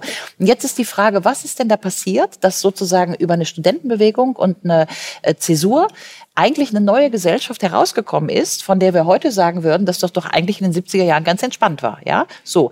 Heute haben wir das ja umgekehrte. Also an den Universitäten bin ich ja, sind ja die Studierenden sind ja meine obersten Kritiker, ja? Offener Brief Fachschaft, offener Brief Jusos, offener Brief Studentenparlament. Also wenn ich an der Uni Probleme habe, dann mit den Studenten, ja? Und äh, äh, da ist ja irgendwas passiert, dass sozusagen die Treiber einer gesellschaftlichen Erneuerung eigentlich nicht mehr die Jugendlichen sind. Ja? Mhm. Und da, das ist eigentlich die Frage. Aber das ist doch das, am Ende ist es doch die Frage, wo ist uns grundsätzlich, das ist ja ähm, in allen Bereichen so, das Bedürfnis nach Freiheit dann verloren ja. gegangen, weil ja, ja. Auch, auch den Studenten ja. und auch den Unternehmen, die sich teilweise ja nicht gewehrt haben, die mitgemacht haben, ähm, einfach klar gewesen sein muss, also wenn wir in so eine Gesellschaft äh, reindriften, ja, dann werden wir alle irgendwann verloren haben. Wo ist denn das, die Anti-Pershing-Bewegung, die Grünen von früher? Da möchte ich was sagen. Das ist ein privates Beispiel, aber ich habe einen sehr guten Freund in Berlin, der wohnt sogar wirklich, also ähm, vorbildhaft im, im Prenzlauer Berg und ist wirklich, alle würden sagen, linker Spinner. Ne? Mhm. Also äh, einfach äh, ehemals Punk gewesen, Hausbesetzerszene in den 80er, 90ern. Und das Lustige war, der war für mich immer sozusagen, er war immer gegen den Staat, gegen die Polizei, gegen die großen genau. Konzerne. Die, die und jetzt, genau, genau. Also, wir haben genau. uns auch verstritten, wir haben keinen Kontakt mehr, weil er auf einmal in den letzten zwei Jahren so, eine, so eine interessante Transformation vollendet hat, nämlich auf einmal, ähm, er findet den Krieg gut. Also er findet, wir müssen ja. Waffen liefern. Ja. Sag, ja. wo ist die Anti-Persche? Ja, also wirklich, also der, er findet, ja, wir müssen Waffen liefern, schwere Waffen, denke ich voll, oha. Oder äh, er findet Big Pharma gut, also groß Pfizer, äh, impfen und so, super toll und ich glaube ja. den alles blind und so weiter. Ja. Er findet die Politik richtig, die, also die Politik, die er immer gehasst hat, sagt er auf einmal, nee, also ähm, äh, Spahn, Lauterbach, super Leute und auch sonst die Regierung ist top. So. Und dann frage ich mich natürlich, und dann konfrontiert man diejenigen, sag mal, du bist doch eigentlich aus dem linken Spektrum. Was ist passiert? Dass du auf einmal für Krieg schreist, dass du, genau. dass du den großen Konzernen glaubst und ohne un, ungefragt alles akzeptierst, was dir vorgelegt wird. Und da ist also da ist auch dann die Freundschaft wahrscheinlich zerbrochen. Aber Fakt ist, wir sehen gerade einfach diese diese Zeitenwende. Links ist rechts und genau. rechts ist Aber links. was ist die Antwort? Gibt es eine Antwort? Keine Antwort. Die Antwort ist, dass die, dass die Kritik, wenn sie nicht von links kommt, nicht erlaubt ist. Das ist das Problem. Genau. Ja? Wir haben uns ideologisch ver verrannt. Genau. Ideolo wir, wir leben gerade ähm, verblendeten, verblendeten Dogmatismus, der über Pragmatismus steht. Da wird praktisch alles überhöht, wird eine Hybris erreicht und wird alles gut geheißen. Alles, was links ist, ist gut. Also nicht, dass ich jetzt irgendwie äh, konservativ bin, aber alles, was links ist, ist super. Klimawandel, ähm, ähm, Pronomen, ähm, Gendern etc. Und wer dagegen ist, ist sofort nicht links. Wenn du, wenn du gegen uns bist, bist du rechts, bist du Nazi. Und daran krankt die komplette Gesellschaft. Und das ist die spätrömische Dekadenz. Das ist wie Nero spielt noch schön Geige und rumbrennt. Ich würde es noch mal gerne anders formulieren wollen, ja, weil ähm, tatsächlich war es die Aufgabe der Linken, ob man jetzt Hausbesetzer mag oder die Flora in Hamburg, wir sind ja hier in Hamburg, ja, also ob man die Leute jetzt mag oder nicht, aber die haben natürlich eine gesellschaftliche Rolle, weil sie einfach die institutionalisierte Gesellschaftskritik gemacht haben. Genau. Ja, so dafür wurden sie immer geblamed, schwarzer Block und so weiter. Aber wenn wir die nicht hätten, hätten wir verschiedene Fortschritte irgendwie auch nicht gemacht. Ja, so Antikapitalismuskritik und so weiter. So, das fällt jetzt aus, bin ich total dabei, ist auch, habe ich auch beobachtet, ja auch in meinem Buch geschrieben. Ja, also wenn die Linke ihre Gesellschaftskritik nicht mehr macht, aber die Rechte, die sogenannte Rechte, die AfD, die FPÖ, wer auch immer sie nicht machen darf, weil sie dann Populismus ist und staatsfeindlicher Umtrieb, dann sind wir ohne Kritik. Und das überlebt eine Demokratie nicht, ja? Weil Sieht dann Italien jetzt. Die, die dies machen, wie, wie Italien. Ich weiß ja. nicht, wer diesen Clip gesehen hat von der Meloni, der ist ja, ja jetzt im Internet da irgendwie zitiert, ja, ja, so. Mhm. Das ist ja jetzt tatsächlich nicht dumm, was die Frau sagt, Nö. ja? Aber weil sie es sagt, ist es, ist es einfach völlig pfui. Und deswegen sind, verlieren wir die Kritikfähigkeit als Gesellschaft, also eigentlich den Keim unseres Fortschritts oder den Keim unseres Neudenkens, wenn die Linke die Kritik nicht mehr macht, rechts darf sie nicht kommen und dann sind wir kritiklos und das, was dann passiert was? Dann sind wir in para-autoritären Strukturen, weil keiner mehr kritisch ist. Genau. Und das erleben wir ja gerade alle. Und ja? Haben wir das nicht schon verloren? Und, und ich glaube, das hat begonnen mit der Ära Merkel. Würde ich auch sagen. Ja. ja? Und Übrigens, ein, ein Satz noch zu Ära Merkel, ja. Also äh, in der Ära Merkel ist tatsächlich passiert, dass wir von Bürgern zu Menschen wurden. Ja, also es war ja immer Willy Brandt, die Bürger dieses Landes und so weiter. Und irgendwann waren wir die Menschen in diesem Land. Ja, das ist ganz wichtig, ja, weil ich bin natürlich äh, irgendwo Mensch, ja, aber für Frau Merkel bin ich ihre Bürgerin. Ja, das heißt, mein Verhältnis zu Frau Merkel ist ein staatsbürgerliches Verhältnis ja. und nicht die Tatsache, dass ich Mensch und nicht Tier bin. Ja, und in dem Moment, wo wir diese Kategorie verloren haben und eben nicht mehr als Staatsbürger adressiert wurden, Willy Brandt und so weiter, sondern die Menschen in diesem Lande, ja, waren wir eben auch genau nur noch das, nämlich Menschen in diesem Lande. Das heißt, die bürgerliche Ansprache ist uns verloren gegangen. Souverän. Halt, genau. Und das ist, glaube ich, semantisch. Also wir, ja. wir haben ja sozusagen in der Sprache vollziehen wir die politischen Veränderungen immer vorher, bevor wir es dann bemerken. Ja, zum Beispiel noch was anderes in diesem Zusammenhang Bürger Mensch. Ja, aber mir fällt seit langem auf, dass wir ständig als souveräne Bürger immer davon sprechen, dass wir irgendwas dürfen. Ja, also meine Studierenden, wenn die sich vorstellen, ja, ja, dann, ja, dann sagen die solche Sätze wie ich durfte ein Praktikum machen. Dann sage ich, aber du hast das doch gemacht, ja? Ich habe ein Praktikum gemacht, ja? Du hast das gemacht, ja?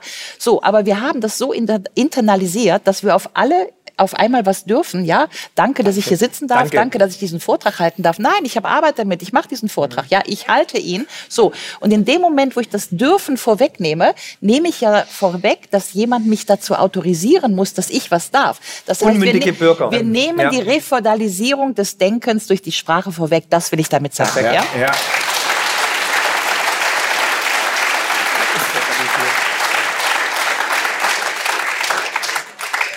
Herr Völz, Sie dürfen jetzt was sagen. ich höre dem begeistert zu. Ja, ähm, ja die, die Wirtschaft macht sich aber nicht zum Erfüllungs- oder die Unternehmen machen sich nicht zu Erfüllungsgehilfen der großen politischen Strömung. Sie sind äh, vielmehr ja, Subjekt des Ganzen.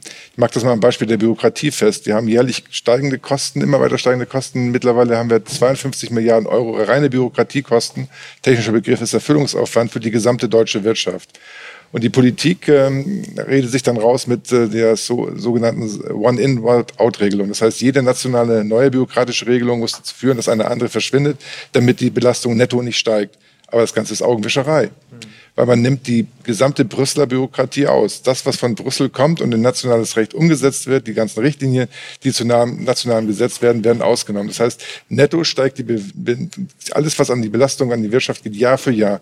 Und das bedeutet immer weniger Freiheiten, immer weniger Entscheidungsmöglichkeiten. Die Räume werden immer weiter eingeengt und das macht unternehmerisches Handeln, und Sie werden es äh, bestätigen können, immer schwieriger.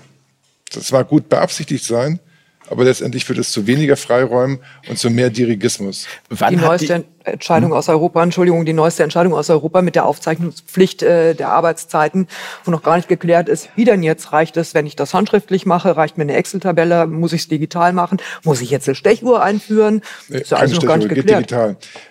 Tolles Beispiel, die Novelle des Arbeitszeitgesetzes. Wir in Deutschland haben auch immer die unangenehme Angewohnheit, immer noch einen draufzusetzen. Mhm. Die Bundesregierung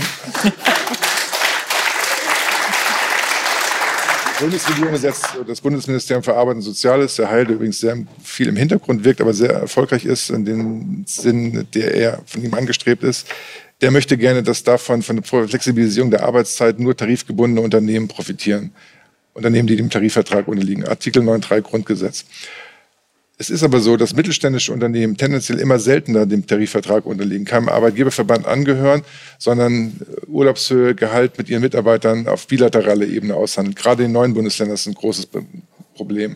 Aber jetzt Unternehmen, die äh, von der Möglichkeit Gebrauch machen wollen, mehr als zwölf Stunden am Tag arbeiten zu können, um Auftragsspitzen abzufangen, dürfen das nicht nach dem Gesetzesvorschlag, wenn sie nicht tarifgebunden sind. Also hier findet eine Diskriminierung statt aller derjenigen Unternehmen, die nicht tarifgebunden sind. Und das, äh, finde ich, ist eine weitere, ein hervorragendes Beispiel für die Einschränkung der Freiheit von Unternehmen. Mit welchem Recht ist das so? Warum muss der Staat vorschreiben, dass man tarifgebunden ist? Ein Unternehmen kann selbst entscheiden, autonom nach Artikel 9.3, ob sie dem Grundgesetz, ob sie diesem unterliegt oder ob sie sich frei dazu entscheidet, keinem Tarifvertrag anzugehören. Und wenn diese Flexibilitäten nur für Unternehmen gelten, die der Tarifautonomie anheimfallen, dann ist es, wie ich finde, völlig äh, unangemessen, davon noch zu sprechen, dass man alles Mögliche versucht, staatlicherseits den Unternehmen Freiräume zu gewähren, weil das Gegenteil ist die tägliche Praxis. Wann hat das begonnen aus Ihrer Sicht? Also also ich bin jetzt seit 2003 Interessenvertreter des Mittelstands und seitdem ist es immer mehr geworden. Mhm. Und es wird jedes Jahr versprochen, die Bürokratie wird immer weniger, ja, wird weniger. Bürokratieabbaugesetz 1, 2, 3 und 4. Mhm. Beim letzten Mal ist es daran gescheitert, dass sich äh, das Bundesfinanzministerium und das, also Herr Scholz als Bundesfinanzminister und Herr Altmaier nicht darauf einigen konnten, was jetzt prioritär zu behandeln ist, weil keiner dem anderen Erfolg gegönnt hat. Deswegen fiel das im Grunde genommen aus. Hat man hier ein bisschen rumgedoktert, da ein bisschen rumgedoktert. Ähm, effektiv ist an Belastung nichts rübergekommen für die Unternehmen. Also ich, ich steige da mal ein, um es vielleicht noch von einem anderen Blickwinkel zu beleuchten. Aber ähm, in der Politikwissenschaft ja, äh, spricht man im Moment sehr viel von simulativer Demokratie. Ja? Also man spricht von absoluten Verrechtlichungsprozessen, die dazu führen, dass wir sehr viel auf Verfahren geben. Verfahren immer kleinteiliger Regeln, ja, in der Wirtschaft, was Sie jetzt beschrieben haben, aber natürlich auch in allen möglichen anderen Prozessen, Bürgerversammlungen und so weiter. Das heißt, dass wir ähm, tatsächlich ähm, äh, einen Prozess erleben, der eigentlich zu einer Verrechtlichung von all dem führt, was wir früher, ich sage es mal ein bisschen ungeschützt, zwischenmenschlich geregelt haben. Ja, der Handschlag ist ja eigentlich nach BGB auch noch ein Vertrag und so weiter. Ja, die Verrechtlichungstendenz führt natürlich dazu, dass alles justiziabel sein muss. Warum? Weil uns offensichtlich als Gesellschaft das Vertrauen irgendwie schwindet. Ja, ich, habe letztens mal mit einem jemandem gesprochen, der bei einem großen Versicherungsunternehmen äh, arbeitet. Ja, und der hat gesagt, früher die Vorstände, die haben noch bei Whisky und Zigarette über irgendwie Versicherungsschäden. Ja, was, was machen wir jetzt hier Schneesturm irgendwas? Ja, heute trinkt man da natürlich nur Wasser, aber hinter jedem Vorstand sitzen inzwischen zwei Anwälte und bevor irgendwie der Vorstand was entscheidet, kriegen die von ihren Anwälten ins Ohr geflüstert, wenn du das jetzt unterschreibst, bist du so und so persönlich haftbar. Ja, das heißt, was sie als Prozess beschreiben, der immer kleinteiligeren Regelungen, bin ich dabei. Aber generell würde ich nur mal den systematischen Punkt machen, dass wir uns in äh, große Verrechtlichungsprozesse begeben, ja, ähm, the Code of Capital und wer macht das Recht, ja, dann ist halt die Frage, welche Lobbygruppen, welche Einflussgruppen und so weiter und so weiter. Und ich glaube tatsächlich, dass das inzwischen ein Riesengestrüpp geworden ist, ja, und dann versuchen wir das Gestrüpp wiederum mit Transparenzgesetzen irgendwie zu durchleuchten, ja, und äh, am Ende kommt immer kleinteiligeres daraus heraus, weil wir in diesem ganzen Gestrüpp praktisch praktisch keinen Meter mehr gehen können. Ja, das ist das, was Sie beschrieben haben über den nicht tarifgebundenen Unternehmer, der sozusagen keinen Schritt mehr gehen kann. Ich weiß nicht, wie man es auflösen kann. Also das ist ja immer die Frage, was die wir die Gesetzesbücher wegschmeißen. Also nochmal vielleicht zum Krisenbegriff, ja, um, um, um mal für, für eine Sekunde sozusagen philosophisch zu werden, ja. Aber ähm, wer würde denn behaupten wollen, dass man Krisen managt? Ja, also wenn wir jetzt den Tatbestand machen, dass wir als Gesellschaft in der Krise sind. Ich nehme an, jeder war schon mal in einer Lebenskrise, Ehekrise, irgendwas, ja. Ähm, meistens ist es ja so, dass etwas geschieht, ja. Und meistens läuft man ja den Krisen hinterher. Ja, ich, ich mache es mal ganz plastisch. Ja, also die, die, für mich ist die Frage, wenn wir in einer Zäsur sind und wir wollen neu denken und die Prozesse regeln und wir wollen es bürokratisch entschlacken, wir wollen es vernünftig machen und wir wollen es demokratisch aufstellen, um nur mal solche Sachen zu sagen. Ja, dann ist ja die entscheidende Frage: werden wir getrieben oder gestalten wir das Geschehen? Jetzt gucken wir uns mal zum Beispiel die Wiedervereinigung an. Ja? Also wenn wir einen Einigungsvertrag hätten machen wollen über 40 Jahre, dann hätten Honecker und Kohl eine Menge Zeit gehabt, sich an den Tisch zu setzen und zu sagen, wir machen mal einen Einigungsvertrag. Ja? Stattdessen erleben wir am 9. November eine Pressekonferenz, wo ein italienischer Journalist den Schabowski fragt, äh, wann ist die Mauer wie lange offen? Und der dreht den Zettel dreimal um und sagt, äh, ich weiß es nicht genau, ich glaube ab sofort. So, ja. Wir wollen jetzt mal annehmen, dass das keine vernünftige Antwort war im Sinne von lange, von langer Hand vorbereitet, ja, mhm. sondern es ist einfach geschehen. Und danach kam eine Krisendynamik zustande, die wir eingefangen haben, gut eingefangen haben, erfolgreich als friedliche Revolution und so weiter. Einigungsvertrag, ja. Ich sage das nur deswegen dieser historischen Dimension, weil ich ähm, tatsächlich gerne nochmal diesen philosophischen Punkt machen wollte, ob man Krisen überhaupt stoppen und gestalten kann, ja, oder ob das irgendwie so ein lawinenartiges Geschehen ist. Ich war ich am Anfang schon mal. Da wären wir bei den Zyklen von Herrn Und dann Friedrich. muss man da irgendwie durch, ja, und und äh, macht noch die Politik verantwortlich, dass sie es schlecht gestaltet und so weiter. Ich will damit nichts legitimieren. Ich würde nur gerne an so eine kleine Demutsgeschichte ran, dass ähm, äh, manche Sachen dann eben so eine Eigendynamik entfalten, wo vielleicht auch der Anspruch Anspruch, dass wir das entscheiden, der, der falsche Anspruch ist. Ja, also ich sage nochmal, am 9. November haben wir erstmal gar nichts entschieden, sondern es ist passiert und dann sind wir den Ereignissen erfolgreich nachgelaufen und innerhalb von einem Jahr hatten wir sie eingefangen und dann war es das. Ja, Aber das und ist ja der Punkt. Das ist ja genau der Punkt äh, für mich zumindest, dass wir in einer Regelungswut uns befinden und in einer Oktroation. Äh, also wir kriegen hier etwas oktroyiert in einer Flut, wo uns die eigene Entscheidung völlig genommen wird. Und auch das finde ich interessant. Wo, wo hat das angefangen, dass wir nicht mehr fähig sind, für uns selbst zu entscheiden? Und dass wir in eine Vollkasko-Mentalität gewechselt sind, wo wir irgendwie schon fast erwarten, dass irgendetwas für uns entschieden wird, wie wir es dann zu tun und zu lassen haben. Ich finde das furchtbar bin ich ja bei Ihnen, ja. Ähm, ich habe da auch keine, keine klare Antwort drauf, ja. Also ich glaube tatsächlich. Ich glaube, war mit Mutti, tatsächlich. Also mit Mutti Merkel. Ist ja auch interessant, ja. Also ja, das, das wir Mutti nennen. Ja, ja. genau. Also, ja. Da, also da, der, die Entmündigung, dass das Land jetzt eine Mutter braucht, ja. Genau. Also als mhm. Imago, C.G. Jung, wir brauchen eine Mutter. Das ist, also Frau Exakt. Merkel ist nicht eine Frau, sondern ich habe das mal verglichen in einem Artikel. Sie hat gar keine Kinder, ne? Frau Merkel, genau, sie hat noch nicht mal Kinder. Was heißt noch nicht mal Entschuldigung, Millionen. ja. Aber äh, sie hat keine Kinder. Äh, Ségolène Royal zum Beispiel. Ich weiß nicht, wer sich an diese französische Präsidentin erinnert, die 2008 äh, gegen Sarkozy angetreten ist, ja, die mit ihrem Poncho und mit ihren High Heels da immer irgendwie äh, durchs Land ist, ja.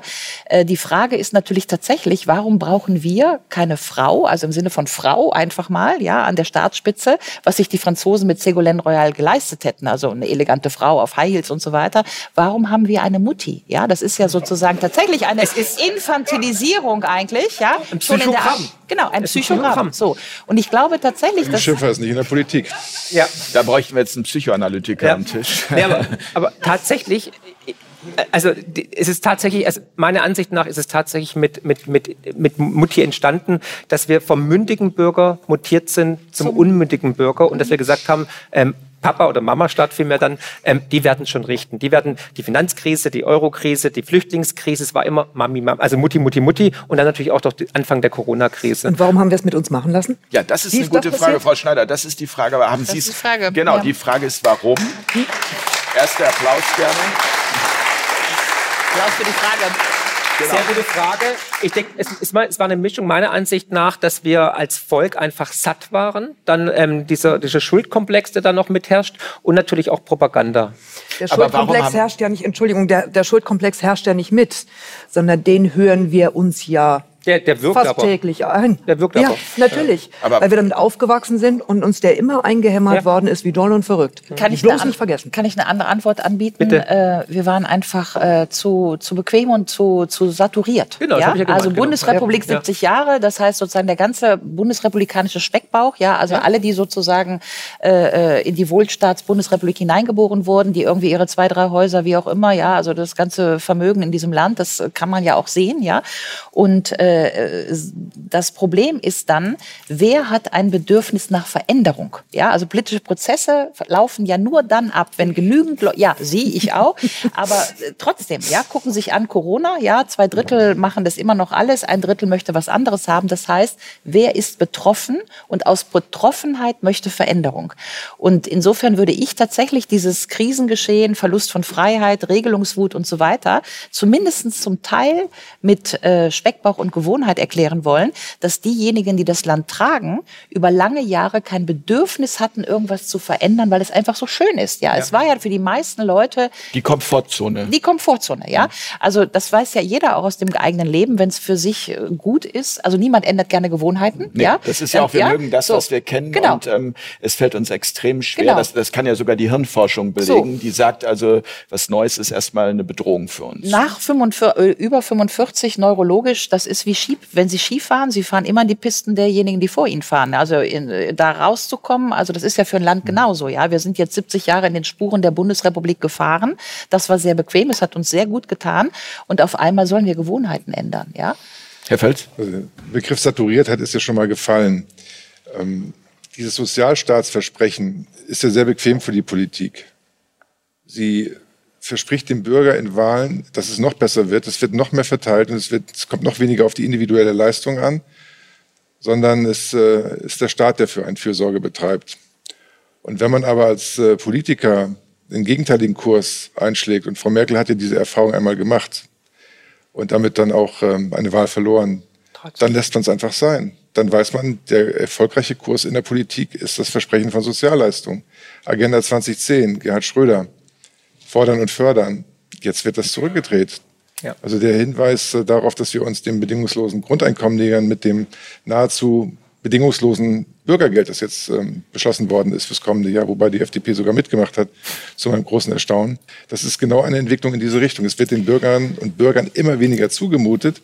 Es wird ihnen immer mehr versprochen. Aber, aber wann geht da auch ähm. mal jetzt aus dem, äh, also, oder gehen die Unternehmen auf die Barrikaden? Haben wir doch in der Autowirtschaft gesehen. Also es tut mir leid, aber unsere stärkste Wirtschaft, wie es immer hieß, unsere Automobilwirtschaft, hat sich mit nichts gewehrt. Die haben sich alles überhelfen lassen. Na ja, dann stellen wir halt ein, äh, um auf E-Autos. Ist ja wurscht, ob ein paar Heizlüfter jetzt hier das Stromnetz zum Zusammenbruch bringen, aber wir bauen jetzt E-Autos. Wo, wo, war die Automobilwirtschaft? Also aber damit hat es angefangen für mich. VW ist jetzt groß, aber also Großkonzern, aber der Mittelstand. Also die, also gibt es da jetzt dann auch mal Protest? Also das ist ja, Entschuldigung, aber das ist ja so wie, wie bei den Künstlerinnen und Künstlern auch gewesen, wo man sich ja. mal gefragt, oder auch die Intellektuellen ganz viele, wo seid ihr? Warum meldet ihr euch nicht? Warum sagt ihr nichts? Warum, warum, äh, ja, warum?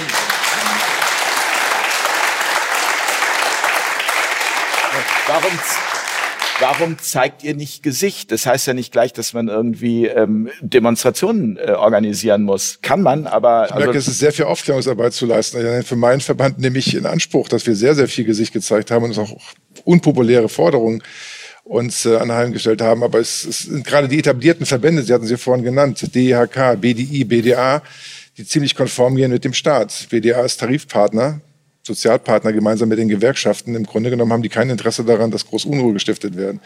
Das, äh, die möchten das gerne in ihren Kreisen, in ihren Zirkeln äh, zu einem Ergebnis führen, das für beide Seiten verträglich ist. Deswegen haben ja auch die Unternehmen, wenn sie den Tarif gebunden sind, in der Vergangenheit auch nicht zu viel unternommen, als wenn es Forderungen gegeben hat seitens der Gewerkschaften, die nicht durch Produktivitätsfortschritte gedeckt waren. Es gab die Produktivitätspeitsche, da wurde Arbeit durch Kapital ersetzt.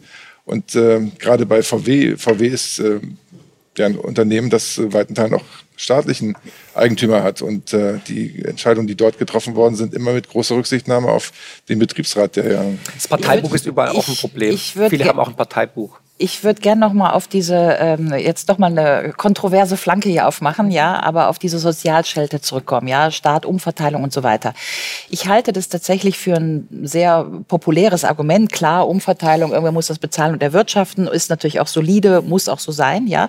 Trotzdem glaube ich, dass der dicke Batzen da nicht liegt, ja. Also wenn Sie sich genau angucken bei diesen Sozialgeschichten, dann geht es meistens natürlich auch um das, was Sie bezahlen für Kranken, Arbeitslosen, Rentenversicherung. Wenn Sie sich genau angucken, die Erhöhung im Hartz IV Bereich. Also die, die wirklich, die letzten beißen die Hunde, die, die da unten sind, bis die mal eine 10-Euro-Erhöhung bekommen, um irgendwas zu decken.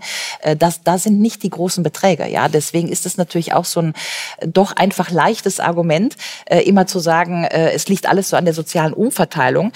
Ich glaube, man guckt halt tatsächlich sehr viel auf ähm, sozusagen zum Beispiel eben auch auf Gehälter, ja, aber nicht auf Vermögen. Ja, das sind ja diese ganz wichtigen Debatten. Wo ist eigentlich das Geld? Wo müsste eigentlich umverteilt werden? Natürlich verteilen wir vom Mittelstand nach unten unten, aber wir, wir gucken auch nicht nach ganz oben. Ja, also die eigentlichen Baustellen liegen woanders.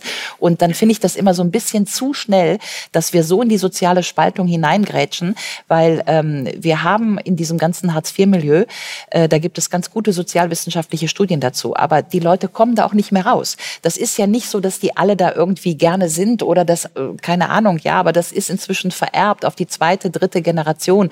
Das liegt nachher an auch Habitus, Gewohnheit. Ja, wenn Sie einen Vater haben, der irgendwie morgens morgens nicht aufsteht, dann steht der so nicht auf und so weiter. Ich tue mich ein bisschen schwer damit, diese Leute zu blamen. Mir tun sie wirklich eigentlich eher leid, weil wenn sie da einmal sind in so einer Spirale, kommen sie auch nicht raus. Das fängt dann an mit, wer liest eigentlich dem Kind noch was vor? Kocht die Mutter noch? Werden noch Kartoffeln geschält? Was ist das sozusagen soziale Kapital?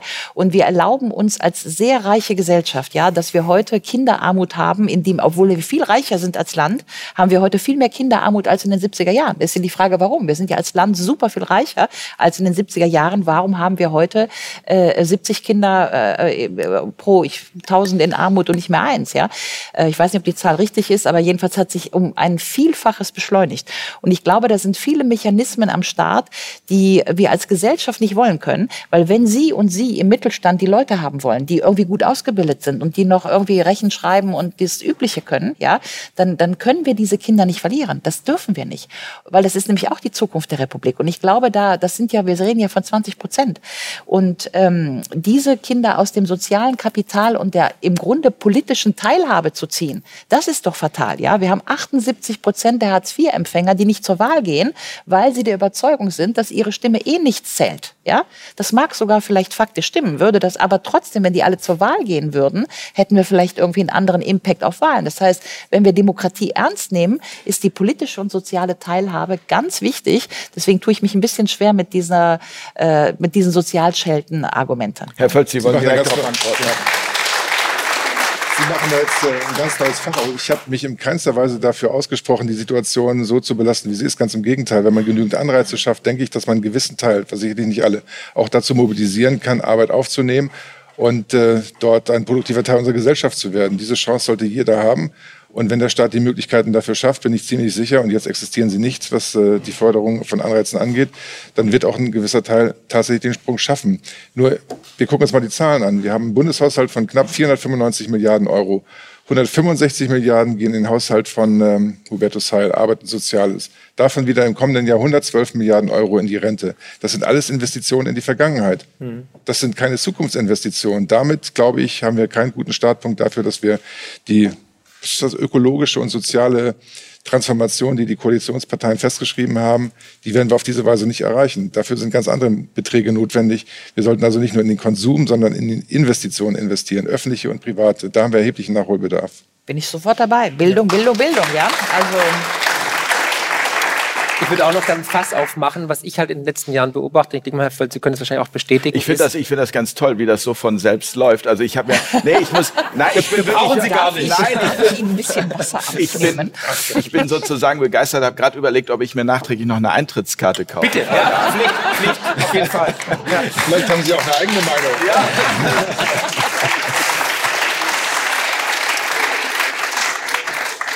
Was, was ich jetzt seit Jahren halt beobachte, ist, dass wir immer mehr Planwirtschaft und Sozialismus erleben. Und das finde ich sehr verstörend. Also nicht nur von der EU aus, sondern tatsächlich auch von der Bundesregierung. Gut, wir haben jetzt Sozialisten natürlich im Kanzleramt und in der Regierung.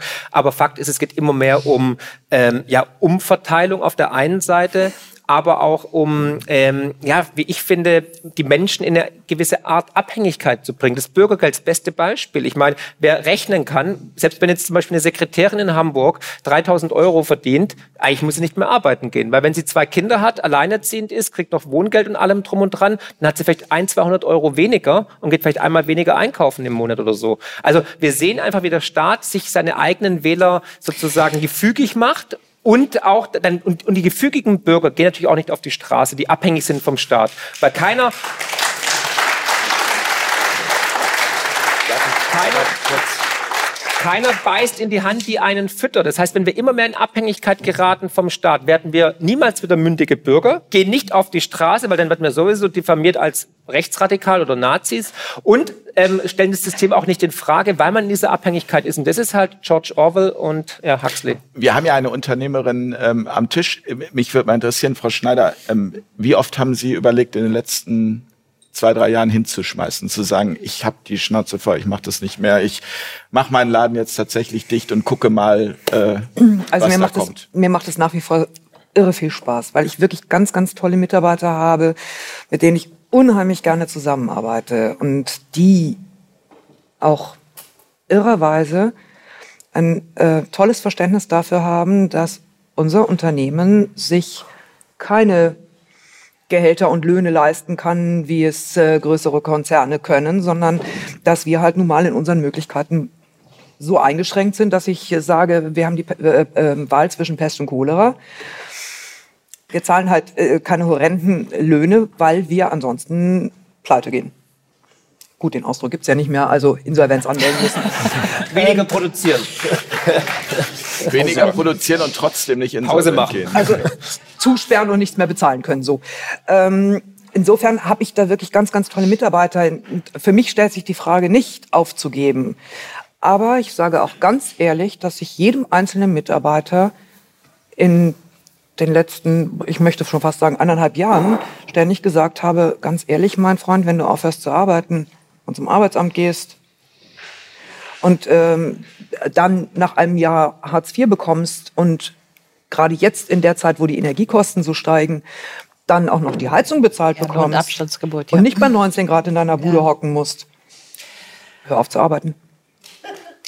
Ähm, ich würde gern, also Lohnabstandsgebot ist ja seit mindestens zehn Jahren mal ein großes Thema. Ja, kann ich total sehen. Ich bin übrigens auch äh, Jahre, jahrelang alleinerziehende Mutter gewesen.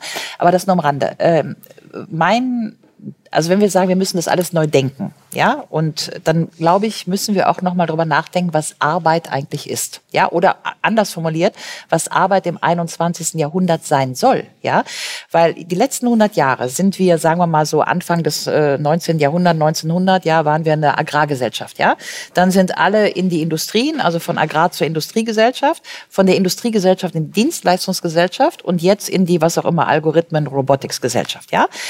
Die Marxisten gibt's ja heute nicht mehr. Die haben immer gesagt, der Unterbau bestimmt den Überbau. Ja, das heißt, äh, was sozusagen die sozioökonomische Struktur auf dem Boden ist, das Gewerbe, was auch immer, bestimmt die Demokratie und den Überbau, den wir haben. Als wir noch eine Agrargesellschaft waren, hatten wir Feudalismus. Ja, da hatten wir halt irgendwelche Gutsherren und Mägde und Knechte. So, dann sind wir in den 1920er Jahren in einer Industriegesellschaft. Da hatten wir dann starke Gewerkschaften und starke Arbeitgeber. Ja, also Arbeit, Kapital und die ganzen Streiks und so. Dann sind wir eine Dienstleistungsgesellschaft geworden. Verdi hat sich alles schon geändert. Die Frage ist, welchen ökonomischen Unterbau haben wir morgen, um welche Demokratie als Überbau zu haben? Ich weiß das nicht, aber ich glaube, das ist die wichtigste Frage, die wir uns stellen müssen. Das und, zu müsste die- Herr Völz und zu dieser können, oder? Frage gehört einfach auch der Begriff Arbeit, ja, weil wir machen ja Beziehungsarbeit, Kinderarbeit, äh, also nicht Kinderarbeit im Sinne von Kinder, sondern, ah, sondern wir arbeiten mit unseren Kindern, ja, also Erziehungsarbeit, Entschuldigung, Erziehungsarbeit, Bez Erziehungsarbeit, Beziehungsarbeit, Erwerbsarbeit, was auch immer kreativ. Ich sehe schon den Eintrag bei Wikipedia. Ja, Frau Giro fördert Kinder. Kinderarbeit. Erwischt. Bei meinem Wikipedia-Antrag ist nichts mehr zu retten. Also Ja. das ist für mich da völlig. Ist der Ruf Aber- erst ruiniert. So, aber äh, für, für mich ist das die entscheidende Frage. Wenn wir jetzt das haben, was Sie beide beklagen, Wegfallen Mittelstand, er, Gewerbe von äh, Standortgeschichten und so weiter, und wir machen Google, Metaverse, äh, Algorithmen und so weiter, dann ist die Frage, was definieren wir als Arbeit? Und das machen wir ja gerade äh, zum Beispiel durch kleinteiligste äh, Geschichten, Herr Heil, jetzt äh, mit äh, Zoom und mit Heimarbeit. Also was ist jetzt Arbeit? Also wie, rea wie realisieren wir jetzt sozusagen das Zoom-Zeitalter in gewerkschaftlicher Hinsicht? Ja, das Also sind ich ja freue mich auf den Maler, der per so, Videoschalte Genau, mein Zimmer genau. streicht. Ich meine es ja auch nur halb scherzhaft, ja. Aber ich glaube, das ist doch die größte Frage, die wir jetzt am Start haben. Erstmal, welche Sinnhaftigkeit hat Arbeit, wenn wir sie durch Roboter ersetzen? Was bleibt an Arbeit? Wer ist noch qualifiziert? Wen können wir qualifizieren? Was können wir ersetzen und wollen es auch ersetzen durch Digitalisierungsprozesse? Und wie definieren wir dann Arbeitsprozesse und sozioökonomische Strukturen, die uns welche Demokratie erlauben? Genau, Weil das, ist eine ja, Frage, die würde ich gerne an Herrn Völz weitergeben. Oskar Lafontaine, von dem kann man halten, was man will, aber hat eine Wahrheit äh, von sich gegeben. Wir können uns nicht gegenseitig äh, nur die Haare schneiden und darauf hoffen, dass wir auf diese Weise bestehen können. Die deutsche Volkswirtschaft wird auch weiterhin eine Basis im verarbeitenden Gewerbe haben müssen. Wir sind darauf angewiesen, Werte zu schaffen, die in anderen Ländern gekauft werden. Wir werden auch weiterhin das äh, Exportmodell haben müssen in Deutschland. Und dafür müssen die Bedingungen geschafft werden. Das Geschäftsmodell, so wie wir es bislang hatten, günstige Energie, hochqualifizierte Arbeit, Produkte, die ihresgleichen suchen der weltweit, das alleine wird nicht ausreichen. Wir werden uns auch weiterhin Dinge, die nicht nur Trends sind, die kurzfristiger Natur sind, sondern dauerhafter Natur sind, wie künstliche Intelligenz als Techniken einsetzen müssen, um mithalten zu können. Es wird äh, keinen anderen Weg für uns geben. Wir können uns äh, ja, diese Tertiarisierung, ähm, die wird es nicht geben können auf Dauer. Wir werden uns weiterentwickeln müssen und auch äh, Dingen gegenüber, die jetzt noch möglicherweise als abseitig erscheinen. Äh, Digitalisierung wird letztendlich äh, nicht zu verhindern sein. Das ist ein Trend, der ja, allgemeine Gültigkeit hat weltweit und ähm, wir sind wie nicht auf einer Insel lebend auch darauf angewiesen, mit anderen mithalten zu können. Und, und das können wir nur dann, wenn wir auch ähm, nach den gleichen Spielregeln spielen. Und wir sind leider nicht in der Lage, ich betone leider nicht mehr in der Lage, in einer Situation zu sein, wo wir weltweit Spielregeln vorgeben können. Das hat sich mit dem Ersten Weltkrieg äh, erledigt, als die deutsche Sprache nicht mehr die Wissenschaftssprache gewesen ist. Ich finde es unheimlich schade, wer, wer, also früher ganz, ganz, ganz viel weit früher. Ähm, wenn man da ein Kind in der Schule mal gefragt hat, was willst du mal werden, da kamen tatsächlich dann auch mal so Sachen wie, oh, ich werde mal Autoschrauber oder ähm, ich baue irgendwann mal Motorräder zusammen oder, oder, oder. Und heute sitzen sie vor ihren Computerspielen und sagen, oh, ich werde mal Webdesigner. Ähm, ich, wir, wir brauchen doch auch so Schlüsselindustrien weiter. Also nicht nur Industrien, sondern wie Sie auch sagen, Schlüssel, Handwerk etc. Das geht nicht digital. Es geht einfach nicht. Ich glaube, das, was sich daraus ergibt, ist, wir, wir brauchen wieder mehr Menschlichkeit. Mhm. Absolut. Und ähm, wir müssen einfach aufpassen, dass uns die nicht komplett verloren geht, weil es wird immer Bereiche ja. geben, auch in der Zukunft. Ich glaube, das ist das, wo Sie auch darauf hinaus wollen, wo der Mensch einfach ähm, richtig ist an der Stelle. Aber es, es gibt mhm. ja auch genügend Tätigkeiten, wo man sich jetzt wirklich fragen kann und sagen muss, die Digitalisierung, ist es nicht praktisch am Ende, wenn der Bus ähm, autonom fahren kann? Oder künstliche ja, ähm, Intelligenz in der Politik statt Berufspolitiker? ja, bin ich dabei. Sehr gut. Ja, nein. Ja, Spaß ist jetzt sehr populistisch.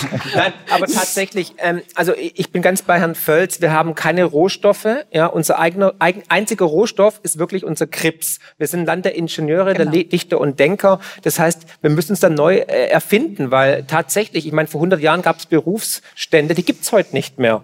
Und es wird auch in 100 Jahren im Rückspiegel so sein, dass wir einfach sagen, in 100 Jahren wird es wahrscheinlich keine, keine Ahnung, Automobilhersteller mehr geben, weil wir alle fliegen oder was auch immer oder beamen. Ja?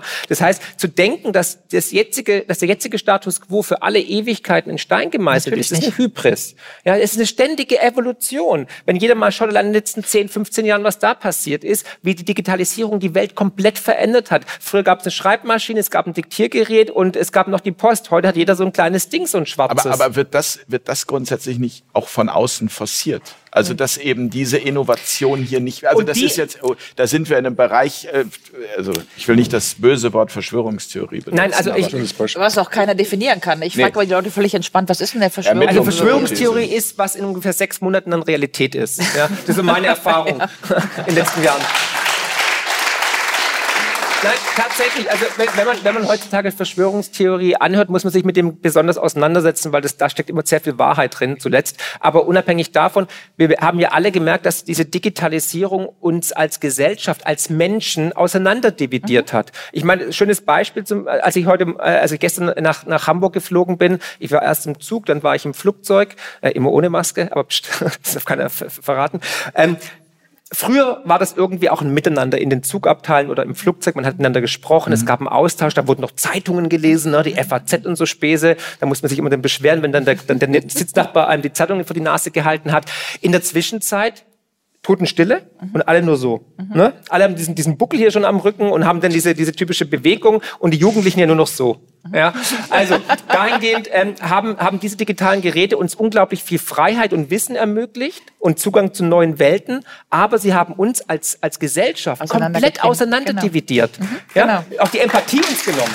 Aber sie haben auch die Möglichkeit geschaffen, Sie haben auch die Möglichkeit geschaffen, dass sowas hier möglich ist, äh, dass Frau Schneider übers Internet viral ihren Protest äußern kann. Alles gut und schön. Es gibt immer zwei Seiten genau. der Münze. Und es, es gibt Gutes und Schlechtes. Und das Gute müssen wir forcieren und das Schlechte sollten wir diskutieren, um zu drüber reden, wie wir damit umgehen möchten Kontrolle. in Zukunft. Genau, weil dies, diese Digitalisierung kann auch gegen die Menschen, gegen die Freiheitsrechte, gegen die Demokratie verwendet werden. Also man kann diffamiert werden im Internet, wie, wie Sie jetzt bei Wikipedia zum Beispiel. Ja, man kann äh, einen Shitstorm kreieren oder auch erhalten. Ja, es ist alles möglich. Es gibt immer zwei Seiten der Medaille. Es gibt nicht je, jemand, der die einzige Wahrheit hat. Herr Völz, Entschuldigung. Ja, die Wertschätzung von Menschen, die unternehmerische Verantwortung haben, die muss zunehmen.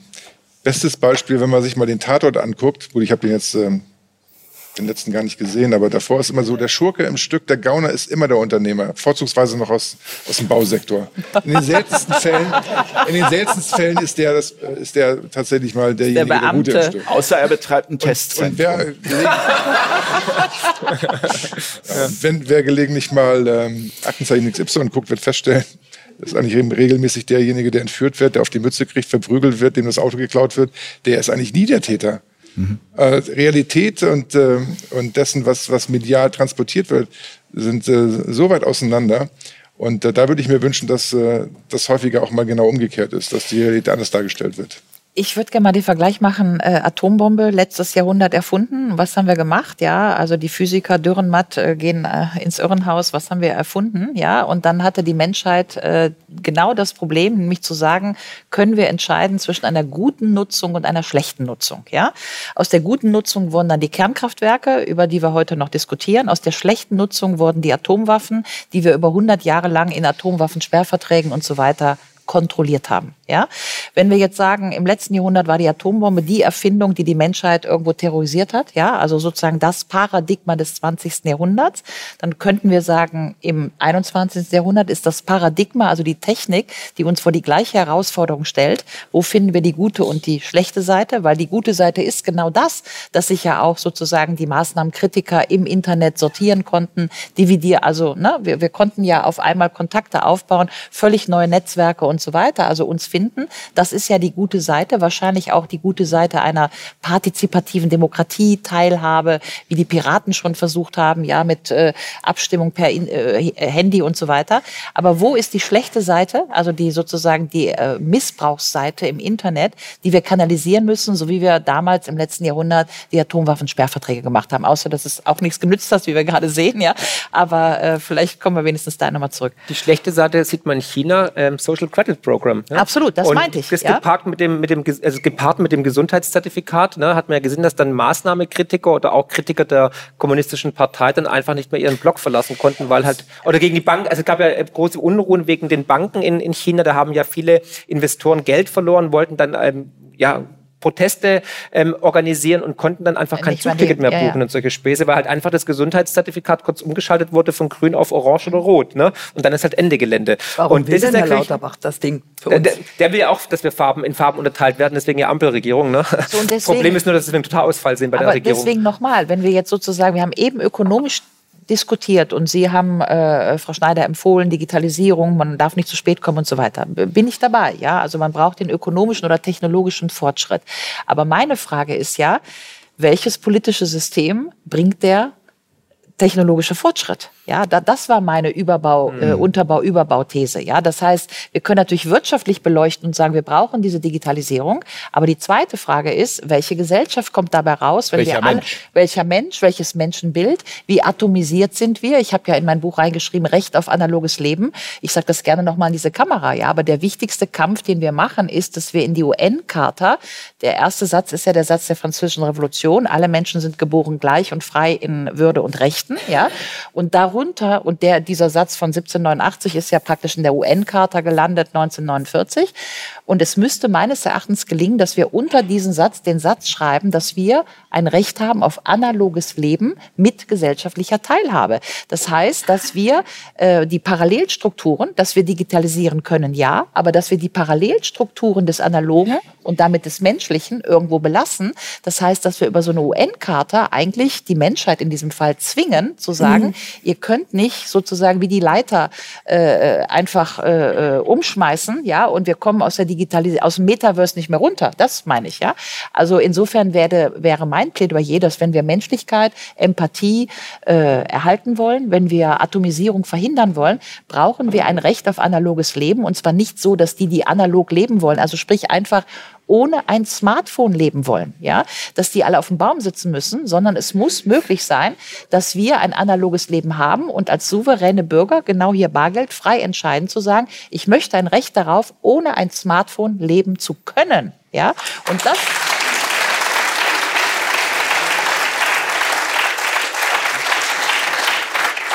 finde, wenn man die Entwicklung ansieht, auch gerade was die Globalisierung und für Wohlstandsfortschritte weltweit gebracht hat, ich glaube, die meisten Menschen auf dieser Welt möchten nicht analog leben, die möchten digital leben. Ich glaube, es gibt eine Gegenbewegung. Ich war letztens in Leipzig auf einem Vortrag, da waren ganz äh, Brandenburg äh, auch noch äh, ganz engagierte Eltern, die sagen, äh, was die jetzt machen, die machen No Vax, No äh, Cellphone Schulen. Ja, also die sagen, wir wollen Schulen haben, No Vaccination und ähm, und keine keine Handys. Ja, und äh, Ich glaube, das ist schon ganz wichtig ähm, zu sagen, also ich bin auch nicht dafür, dass wir sozusagen ähm, äh, das alles ganz abschaffen. Ja, da haben Sie mich missverstanden. Was ich nur sagen will ist, wann kreiert man die Abhängigkeitsstrukturen, die sozusagen, wenn wir jetzt schon Zweijährige haben, die irgendwie nur noch wischen, was, was findet denn dann eigentlich in deren Köpfen statt? Also welche neurologische sozusagen Formation kriegen die eigentlich? Äh, jetzt mal ganz banal, das Internet kennt keine Seiten. Ja, also ich kann ja nicht sagen, Internetartikel Seite 5 unten, ja, so im Buch habe ich aber eine Seite. Ja, ich kann verweisen. Das heißt, ich habe keinen Fließtext. Die Frage ist allein so eine Sache. Was ändert das eigentlich in meinen neurologischen Strukturen, wenn ich das nicht mehr zuordnen kann? Was ändert es, wenn ich ein Buch habe, wo ein Inhaltsverzeichnis drin ist und eine Gliederung und ich kann sagen, okay, ich will jetzt Artikel, keine Ahnung, Kapitel 2 lesen, das fängt auf Seite 73 an. Und was ändert es mit mir, wenn ich nur noch wische und diese Struktur überhaupt nicht mehr habe? Das meinte ich eben geben, wenn ich gesagt habe, wir sind irgendwo in äh, sozusagen äh, neuen Fragen, was eigentlich Denken ist und wie wir denken, beziehungsweise was die Technik mit uns macht, damit wir anders denken. Ja? Und deswegen würde ich tatsächlich ein Plädoyer machen oder äh, habe das Gefühl zumindestens, dass eine bestimmte, ich nenne mich jetzt mal ältere Generation mit diesem Handy irgendwie noch umgehen kann, hoffentlich. Nicht, gar, gar nicht so gut. Aber zumindestens kennen wir noch das Alte. Und ich mache aber die Erfahrung, dass die, die in diese Internetgeschichte Geschichten hineinwachsen, ohne vorher noch das Buch zu kennen, dass die tatsächlich anders denken. Also dass da irgendwelche Brüche stattfinden. Und der Bruch ist zum Beispiel, das merke ich ganz deutlich, dass niemand mehr kontextualisieren kann. Was davor ist, ist nicht mehr. Ja, das Internet, ich wische und dann ist es das. Und dann kommen solche Diskurse dabei raus. Der russische Angriffskrieg hat genau am 24. Äh, Februar begonnen und genau keine Sekunde vorher. Ja, und ich glaube, dass diese Sachen tatsächlich etwas mit der Art und Weise, wie wir inzwischen denken und so sozusagen Informationen aufnehmen, nämlich sozusagen im Fließtext, dass das damit was zusammen. Ich, ich versuche das mal einmal, ja.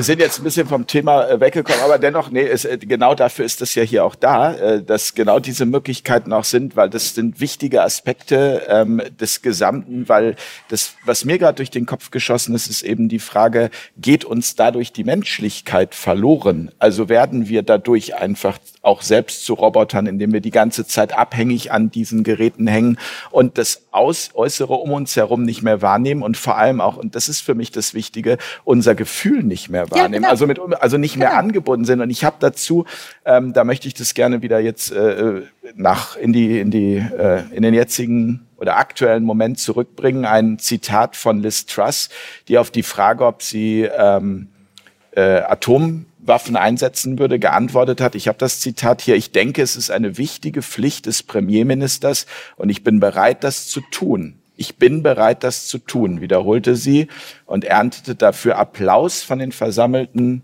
Tories. Also das ist dieses, wo ich denke, was sind das für Menschen in diesen Positionen, die sagen, sie sind bereit, das zu tun, aber eben auch Applaus noch dafür zu bekommen? Diese Antwort ist alternativlos. Ja.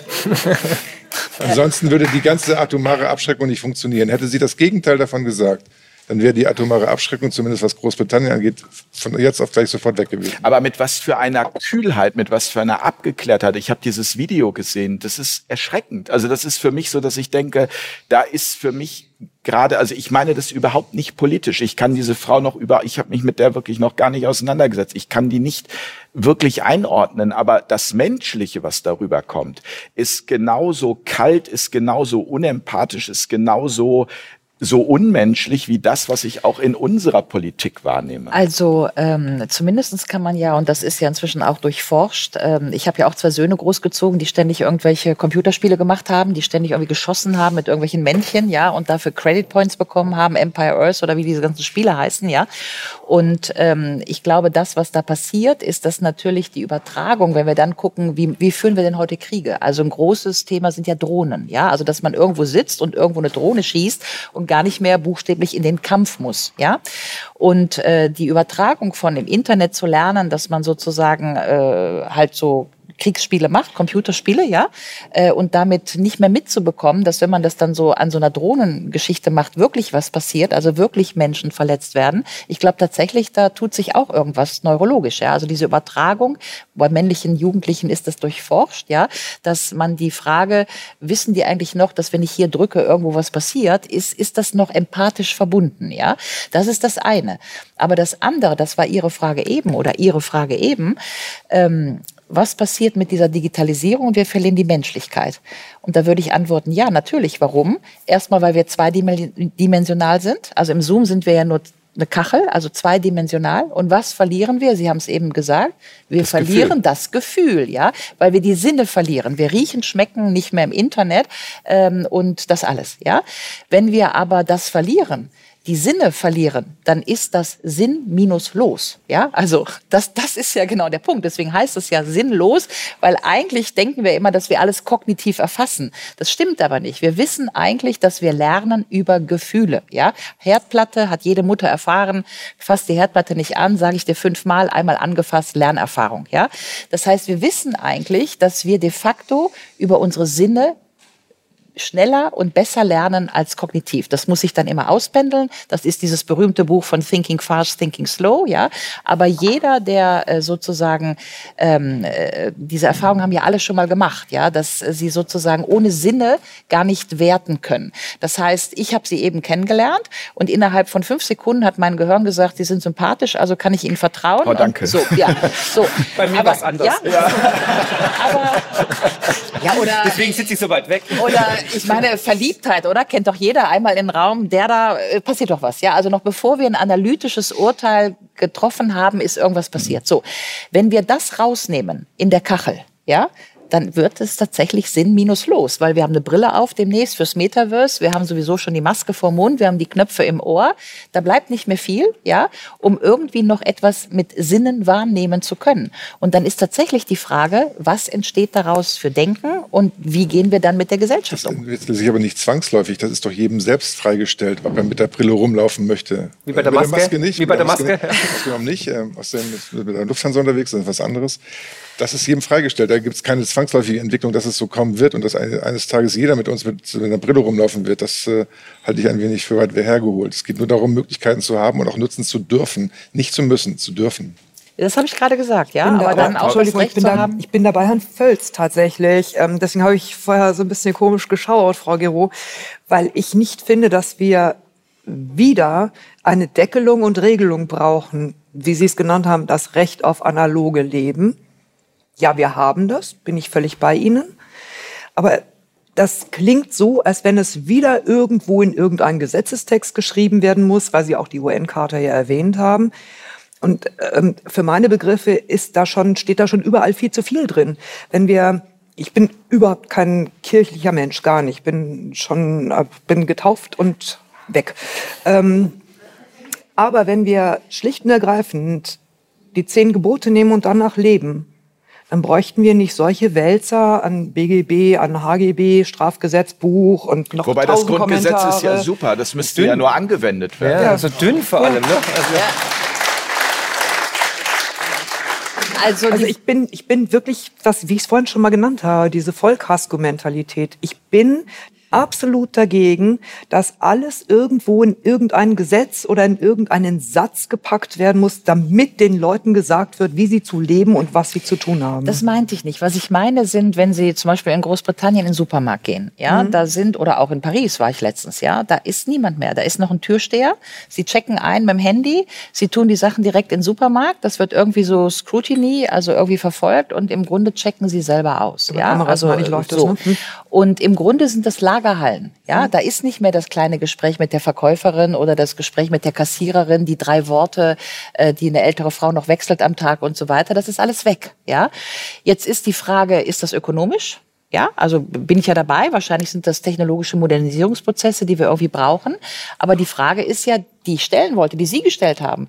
Was entgeht uns dann an Menschlichkeit, ja. wenn eigentlich der Supermarkt eine Lagerhalle ist und ich, und das war ja nur mein Punkt, mhm. das Handy wirklich dafür brauche, um in diesem Supermarkt mhm. einkaufen zu können? Das könnte aber auch eine Chance sein für die alten Tante-Emma-Läden, um sich neu zu finden. Ich, das, das, ist der Das ist ja immer Prozess. Angebot und genau. Nachfrage. Also einer macht das Angebot, da sind wir auch bei der Maske. Wenn sie alle nicht tragen würden, dann könnten die noch so viele Entscheidungen treffen. Genau. Das stell, ist auch stell dir vor, es ist Maskenpflicht und keiner macht mit, habe ich immer gesagt. Ne? ja, ja, ja, ja, Aber ähm, aber wir haben halt also, alle mitgemacht. Wir haben halt alle mitgemacht. Wollen ja? Sie noch direkt dazu? Ja, das ist, äh, man sucht sich seine Nische. So ist es mit den ähm, 2000, circa 2700 Hidden Champions weltweit, 1375 oder sowas sind Deutsche, die haben jeweils ihre Nische, die sind keine weltbekannten Unternehmen, aber in dem Bereich, in dem sie ihre Produkte anbieten und Dienstleistungen, sind sie nahezu unübertroffen. Und deswegen denke ich mal, dass es auch zukünftig, unabhängig von globalen Entwicklungen, die es geben mag, die sich weltweit durchsetzen, immer noch bestimmte Freiräume gibt, die Unternehmen besetzen können. Und ich glaube, deutsche Unternehmen, gerade der Mittelstand, waren in der Vergangenheit eigentlich ein exquisiter ja, Bereitsteller derartiger Produkte und Dienstleistungen. Also ich bin großer Freund von Freiheit, Demokratie und Liberalismus. Das heißt, ich finde, wir Menschen sollten frei entscheiden, was wir dürfen. Wir brauchen weniger Staat, weniger Vorschriften. Da bin ich ganz bei Ihnen. Wir brauchen mehr individuelle Freiheiten, dass jeder frei entscheiden kann, wie entscheide ich mich, wo möchte ich arbeiten. Auch die Digitalisierung ist nicht aufzuhalten, meiner Ansicht nach. Sie wird Teil dieser Gesellschaft sein. Nur wir haben als freie ähm, Bewegung, als freie Bürger natürlich die, die Möglichkeiten zu entscheiden, inwieweit, wohin soll die Reise gehen. Also wie, wie stark äh, wird sie uns beeinflussen, die, die, die Digitalisierung, wie weit möchte ich es in mein Leben eindringen lassen. Aber ich glaube einfach, wir brauchen weniger Staat, weniger Vorschriften, weniger Sozialismus und Planwirtschaft. Wir brauchen mehr wieder ähm, ja, Marktwirtschaft, Freiheit und Kapitalismus.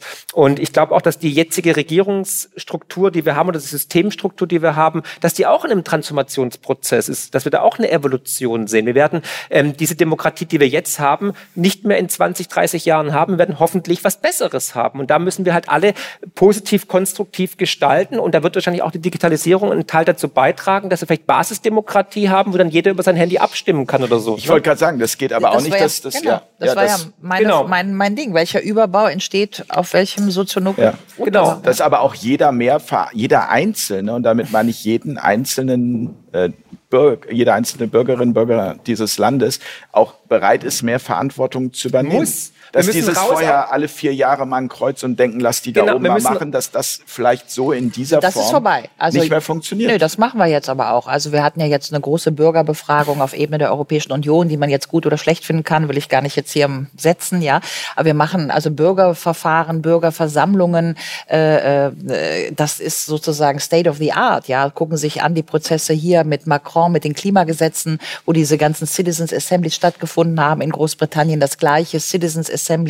Das heißt, wir gehen gerade eigentlich so in Richtung partizipative Demokratie. Ja, bin ich dabei. Das ist so der Trend der Zeit.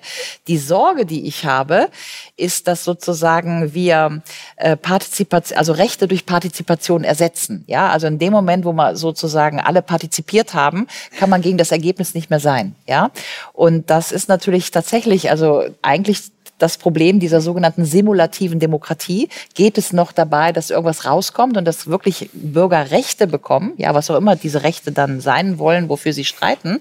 Oder ist das sozusagen, das ist die Theorie, eine Simulation? Du warst ja dabei, du hast mitgestimmt, ja, jetzt kannst du nicht mehr dagegen sein, ja. Also das ist natürlich sozusagen der, der, sozusagen der doppelte Boden dieses Prozesses, ja. Und dann kommt ja noch dazu, ähm, wie stellen wir sicher, dass die nicht Privilegierten, also meine 78 Prozent Hartz-IV-Empfänger, die nicht zur Wahl gehen. Ja? Wie stellen wir sicher, dass die bei diesen Bürgerprozessen dabei sind? Da gibt es nämlich auch ganz gute Studien dazu, die sagen ihnen, dass selbst wenn sie das sozusagen standardisiert auswählen und jeder kommen kann und das irgendwie noch gleich verteilt ist, am Ende gehen dann nur die hin, die gut reden können, die sich sozusagen von sich selber annehmen, dass sie tatsächlich an so einem Tisch sitzen können, dass sie nicht ausgegrenzt werden. Ja, das heißt, sie haben nachher die gleiche statistische Verteilung, dass eigentlich so die Mittelschicht unter sich in den Bürgerversammlungen sitzt und die sozial unterprivilegierten sitzen da auch nicht. Ja, das heißt, die gehen nicht zur, Wehl, zur Wahl, aber sie sitzen auch nicht bei diesen Bürgerversammlungen. Ja? Noch viel wichtiger, wie können wir sicherstellen, dass da nicht manipuliert wird von großen Konzernen oder von irgendwelchen Lobbyisten? Und ist auch ein weiteres Thema, das ich jetzt doch noch aufmachen muss, ist natürlich, dass zum Beispiel die EZB, die Europäische Zentralbank, jetzt große Konzerne beauftragt hat, hat, es, den digitalen Euro zu kreieren. Also Amazon zum Beispiel. Das finde ich brandgefährlich, ne? weil es immerhin unser Geld und niemand von uns hat die EZB legitimi legitimiert oder durch den Wahl irgendwie autorisiert, dass sie sich darum kümmert. Aber dass jetzt auch noch der digitale Euro über digitale Konzerne ähm, produziert wird und ausgegeben werden soll, das ist schon sehr fragwürdig. Und da kommen wir wieder zum Bargeld. Bargeld ist geprägte Freiheit, dürfen wir uns nicht abspinstig machen, auch wenn es dann während Corona als dreckig galt und Virenüberträger und so weiter. Also sieht man schon, jede Krise wird von der Politik gerne genützt, um unliebsame ähm, ja, Vehikel vielleicht auszumerzen. Ich habe gerade auf, auf äh, meinen Zettel geschaut und gedacht, die Sendung heißt Energie und Inflation. Genau, deswegen wollte ich zu Geld zurückkommen. Wie sind wir da hingekommen? Und äh, ich würde ähm, in der letzten Viertelstunde darüber jetzt gerne nochmal sprechen ähm, und vor allem auch einen Ausblick wagen, Herr Völz, äh, wenn Sie da schauen, was da ähm, auf uns zukommt. Sie haben ja gesagt, Sie haben die Kontakte auch in die Politik, äh, Sie kennen die. Ähm, Gibt es da noch eine Hoffnung, dass dieser, ich nenne es mal im Moment jetzt Rechnungsalbtraum, den die meisten gerade erleiden, irgendwie äh, abgefedert werden kann? Oder Das muss dringend wie ist Ihre Einschätzung? dass innerhalb der Bundesregierung eine einheitliche Linie gefahren wird, dass die Klarheit geschaffen wird, dass diese offenkundige Orientierungslosigkeit endlich beendet wird. Ähm, Herr Friedrich hat das ja vorhin hervorragend beschrieben, die Zustände, die dort herrschen und wie sie sich auch nach außen eigentlich ähm, ungeschminkt dokumentieren, dass die endlich beendet werden, dass Entscheidungen getroffen werden, die wirklich helfen. Und der Wirtschaft würden in erster Linie helfen, ja, die Verbesserung der Liquiditätssituation, also wenn es ins Konkrete kommen soll, beispielsweise die Verluste äh, Verrechnung erleichtern. Unternehmen, die jetzt Verluste machen, die sollten verrechnet werden können mit Gewinnen, die vor der Corona-Pandemie entstanden sind. Dass Steuervorauszahlungen eingestellt werden, temporär. Es ist ja kaum einzusehen, dass Unternehmen jetzt Steuern zahlen für möglicherweise in der Zukunft eintretende Entwicklungen. Das Gegenteil müsste der Fall sein. Das Brennstoffemissionshandelsgesetz beispielsweise, diese CO2-Abgabe auf den Verbrauch von fossilen Gütern soll um ein Jahr, oder die Erhöhung um 5 Euro von 30 auf 35 Euro soll um ein Jahr verschoben werden. Was wir jetzt tatsächlich bräuchten, wäre eine Aussetzung dieser CO2-Beweisung. Andere Bereiche, die Unternehmenssteuerreform ist längst überfällig. Wir haben in Deutschland ähm, etwas über, 35, über 30 Prozent Unternehmenssteuern in der Summe. Weltweit sind es aber nur 25 Prozent, vielleicht auch 28 Prozent, die noch Wettbewerbsfähigkeit ermöglichen. Da tut sich überhaupt nichts in dem Bereich. Der Solidaritätszuschlag wird auch nach wie vor für Personengesellschaften erhoben, die obersten 10 Prozent. Auch das muss weg. Aber haben Sie eine Hoffnung, dass also davon, von dem, was Sie da Die- gerade aufgezählt das haben? versuchte ich dann mit meiner Beantwortung zu umgehen. Ich habe es gemerkt. Deswegen frage ich auch noch mal nach. Also nein. War das ein Nein? Ja. Ich glaube, der Stoiber hat mal gesagt, äh, er glaubt immer weniger und hofft immer mehr. Vielleicht kann es ein bisschen in die Richtung gehen. Ja, aber irgendwie ist es dann ja auch die normative Kraft des Faktischen, wenn es äh, auch an Zahlen immer weiter nach unten geht, wenn die Arbeitslosigkeit dann doch mal nach oben schießt, der Fach- und Arbeitskräftemangel das dann nicht mehr überdeckt, sondern tatsächlich auch äh, die Belastung der Sozialkassen nach oben schießt, dass der Handlungsdruck dann so stark wird wie zu Beginn des Jahrtausends mit äh, Agenda 2010, dass die Politik auf einmal zu Einsichten kommt, die in Fachkreisen schon längst bekannt sind und die dr- eindringlich gefordert werden, aber aus äh, naheliegenden Gründen nicht umgesetzt werden, nämlich aus Angst vor den Wählerinnen und Wählern. Ja, außer dass Sie eben schon mal Schumpeter zitiert haben, ja. Also das alles beruht ja auf der Annahme der Steuerungsfähigkeit, ja. Und ähm, die ist ja, ich meine das ganz analytisch, ja. Also äh, das ist ja die Frage. Also was, was steuern wir in solchen Krisenmomenten, wo wir sozusagen, das hat äh, Herr Friedrich eben gesagt, äh, ähm, von einer Krise in die andere rasen, kopfloser und kopfloser werden, äh, immer schnellere Beschlüsse, immer kleinteiliger gemacht werden. Was ist die Steuerungsfähigkeit da? Ich weiß das nicht, ja. Ich stelle nur sozusagen, äh, Sie sagen, der Handlungsdruck muss sich erhöhen und der wird nicht erhöht, weil man sozusagen äh, den Bürgern keine missfälligen Entscheidungen zumuten möchte. Das, das ist die eine Annahme, ja. Aber die, wenn wir sagen, wir sind in einer Zäsur, würde ich erstmal ganz analytisch und ohne irgendwie Cassandra oder so sagen wollen, Zäsuren tendieren zum, also äh, Systeme können auch schon mal reißen, ja. Also die Annahme, dass sozusagen wir immer alles auffangen und steuern, ist die eine Annahme. Und die Frage, wenn man in die Geschichte zurückkommt, kann man zumindest mal gucken, dass das nicht immer so war. Ja, also was wir heute Geschichte nennen, ist ja nichts anderes, als dass wir irgendwann mal festgestellt haben, 1872 ist was passiert, meistens mit Kriegen, ja. 1914, 1918, 1933, wie auch immer, 1949, 89. Also was wir Geschichte nennen, sind Zäsuren, die wir erst dann benennen können, wenn die Periode der Zäsur abgeschlossen ist. Also wenn man sozusagen in der historischen Rückschau sagen kann, da fing 2020 was an und das hat 2045 oder wann auch immer 2025 aufgehört und ab da. Ich hoffe, das war ein Versprecher. Ja, Herr Merz. Naja. Ja. Ja, aber 1918, 1945 ist die historische Forschung inzwischen, spricht vom 30-jährigen Krieg. Ja, also aber durchs Internet ist ja alles schneller geworden. Ja gut, dann sagen wir mal 15 Jahre, dann bin ich aber bei 35. Ja, ja. also das äh, gucken Sie sich mal an, was sozusagen so Krisenmomente, okay. äh, Umbruchphasen sind. Ja, und ich, wenn wir jetzt mal sagen, wir sind da irgendwo drin, dann, also noch 35 Jahre. Nee. Weiß ich nicht. Also, ich, ich, nein, ich, ich überlege nur gerade, dann wäre ich 60. Ich, ich mache ich mach über. Nein, der, der, der, einzige Punkt, den ich Herr auf Herrn, Mathematik. Ja. Der einzige eine Menge Sondervermögen noch. Der einzige Punkt, den ich machen wollte auf Herrn Volz, dem ich ja zustimme, ist nur zu sagen, äh, auf welcher Annahme diskutieren wir das? Ja, also gibt es die Annahme, dass wir das einfangen? Das weiß ich nicht. Ja. Was sagt das ist alles, was ich sage. Der Mittelstand hat es ja gerne konkret und deswegen hatte ich, äh, wollte ich mir jetzt auch nicht nehmen lassen, konkrete Vorschläge zu ja. unterbreiten. Und äh, mir ist es auch noch wichtig, darauf hinzuweisen, das Schlusswort mag es noch nicht sein. Nein. Ähm, wenn die Politik sagt, dieses oder jenes können, oder die Bundesregierung sagt, dieses oder jenes können wir nicht, mit Verweis auf Brüssel. Brüsseler Recht wäre das, äh, könnte das, würde das nicht erlauben und äh, wenn wir sich dann Vertragsverletzungsverfahren einhandeln. Es ist jetzt derzeit so, dass die Stromsteuer in Deutschland für gewerblich vernutzten Strom 40 mal höher ist als das, was von der Europäischen Union als Mindestniveau vorgegeben ist. Bei privaten Haushalten ist es 20 mal höher. Was hält die Bundesregierung davon ab, von heute auf morgen diese Entscheidung zu treffen, auf das europäische Niveau abzugehen? Das wäre sofort eine Entlastung, die würde sofort spürbar sein. Es gibt Beispiele. Herr Friedrich, Macron macht das. Macron macht das. Macron, ne? Macron macht das. Macron deckelt, Macron deckelt gerade Benzin, Macron deckelt Energie, Macron, Macron macht das. Herr Friedrich. Also Krise heißt ja Veränderung. Und wir sind ja gerade in diesem Veränderungsprozess, Transformationsprozess, den wir ja alle spüren. Und wir erleben gerade tatsächlich eine Zeitenwende. Und ähm, Krisen sind Chancen. Das müssen wir uns auch überlegen. Also wir lernen alle durch Krisen. Jeder kann seine eigene Biografie zurückschauen. Man hat immer den größten Lerneffekt in einer Krise. Ehekrise, Beziehungskrise, geschäftliche Krise etc. Und jetzt haben wir eine Gesellschaftskrise. Wir haben sogar eine globale Krise. Und da werden wir auch gemeinsam rauskommen. Und wir, wir, wir müssen einfach neue Wege beschreiten. Ich kann es nur noch mal unterstreichen. Wir, werden, wir dürfen nicht am Alten festhalten. Wir dürfen, müssen die alten Zöpfe abschneiden. Wir müssen neue Wege beschreiten. Und dazu ist unsere jetzige Politik nicht gewillt oder vielleicht auch intellektuell nicht fähig genug. Das das umzusetzen oder hatte ich den Mut dazu, weil man Angst hat, dass man die Wähler verkrault. Aber wenn wir weiter so machen, werden wir den Karren komplett an die Wand fahren. Das heißt soziale Unruhen, das heißt Verarmung, Wohlstandsverlust. Den Wohlstand, den unsere Eltern, Großeltern aufgebaut haben, den werden wir nicht mehr sehen. Das heißt, Deutschland wird diesen Zyklus des unglaublichen Wohlstandes verlassen und wir werden dann einfach auch dann einfach ärmer werden.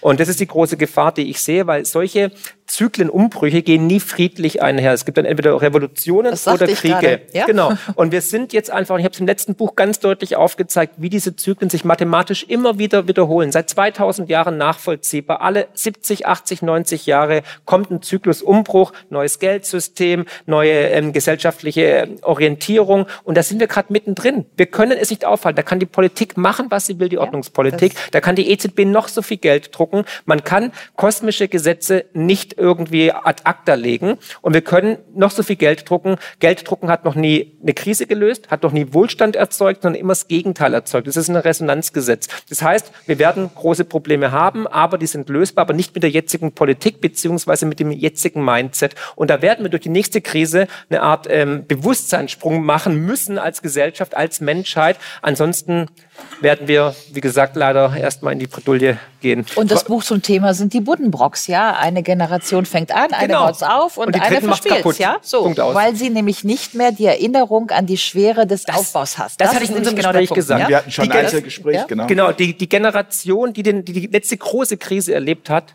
den Krieg bis 45 ist tot. Mhm. Wir kennen es nur aus Erzählungen genau. oder aus Büchern. Genau. Und jede Generation muss ihr Päckchen tragen. Das heißt, deswegen sehen wir jetzt wieder kriegerische Auseinandersetzungen. Deswegen spüren wir auch, das jetzige alte System, in dem wir uns genau. wohlgefühlt haben, das uns vertraut ist, bricht gerade an allen Ecken und Enden. Und natürlich versuchen die Protagonisten, die von diesem System profitieren, dieses System am Leben zu erhalten, weil sie genau wissen, sie sitzen auf dem Ast und wenn der weg ist, dann ist er weg. Ne? Dann, ich meine, ganz ehrlich, Herr Lauterbach wird keiner hier als Gärtner einstellen wollen. Ja? Also dahingehend ähm, muss man einfach überlegen, dass wir jetzt einfach ähm, eigene Krisen erfahren müssen, weil wir einfach die letzten zwei, drei Generationen keine großen Krisen gesehen haben und wir nicht wissen, wie es wirklich ist in so einer großen Krise. Genau. 70 Jahre nie wieder Krieg war das europäische Thema. Jetzt, macht, jetzt machen wir Krieg, ja, Ja. Äh, weil die Erfahrung fehlt, wie schrecklich das ist und so weiter. Reinigendes Gewitter. Und das ist äh, ich, Katharsis, reinigendes Gewitter. Herr Völz sagt es vollkommen Aber, aber richtig. die Frage ist, ist, ja, ich äh, würde gerne einmal noch kurz, äh, gleich, äh, gleich komme ich Gefährliches Schneider. Ich wünsche mir das nicht, aber. Aber Ähm, es sieht danach aus, ich wünsche es mir auch nicht. Keiner kann das wollen. Aber momentan sehen die Indikatoren danach aus, dass wir genau da reinlaufen. Weil wir haben auf dem europäischen Kontinent einen Krieg.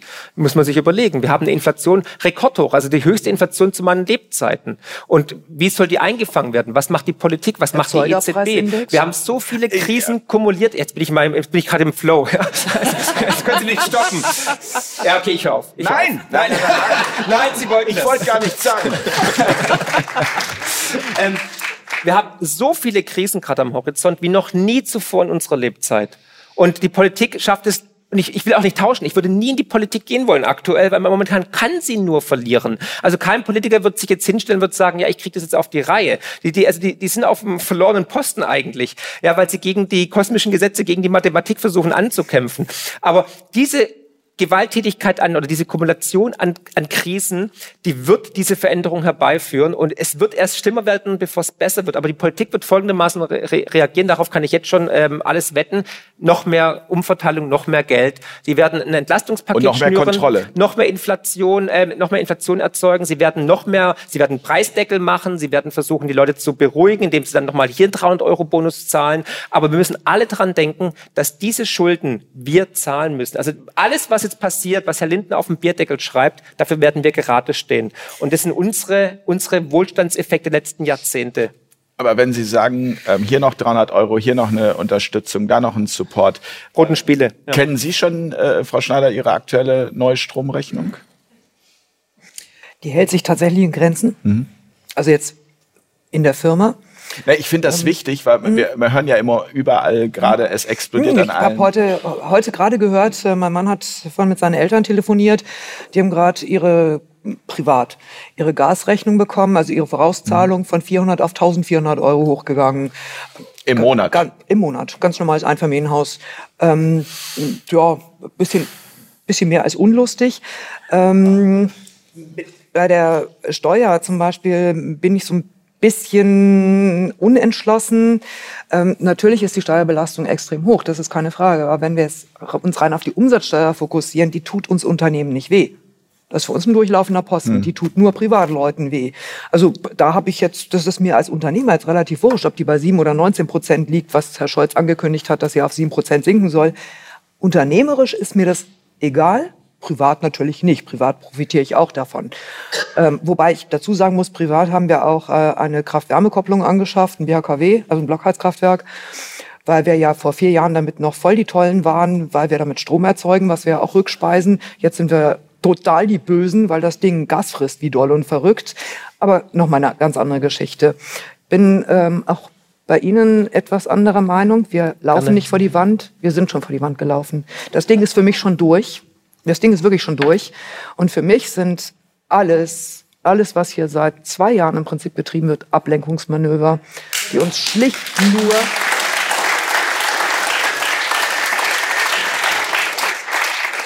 die uns, uns äh, also es ist ja jahrelang vorbereitet worden und äh, seit zwei Jahren ist es ja eher so das Gefühl, es werden die Zügel extrem angezogen und der Galopp bis zum St. Nimmerleinstag getrieben, also viel, viel schneller alles vorangetrieben und deswegen ist es für mich gerade nur noch Ablenkungsmanöver. Also dazu die, passt- Der Karren ist schon, ist schon, der ist schon versenkt. Ich habe dazu ein Zitat von Gabor Steingart, ehemaliger Leiter Spiegel Hauptstadtstudio, der gesagt hat, bei den Wirtschaftssanktionen spricht sich rum, dass das ein Schuss ins Knie war, das ist ein Wirtschaftskrieg gegen die eigene Bevölkerung. Absolut. ja. Glaube ich, lässt sich nicht abstreiten, merkt ja jeder.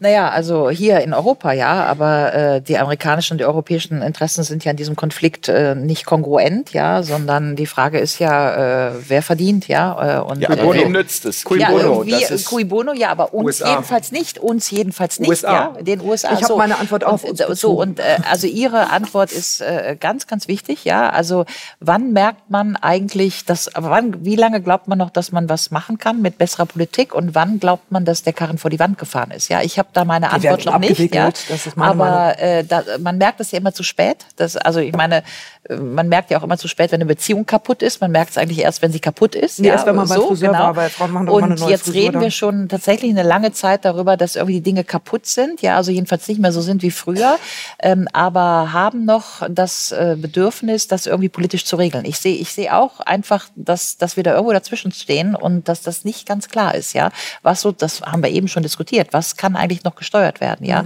oder ist der Karren schon vor die Wand gefahren? Ähm, Also ich glaube, im bestehenden System gibt es keine Lösung mehr.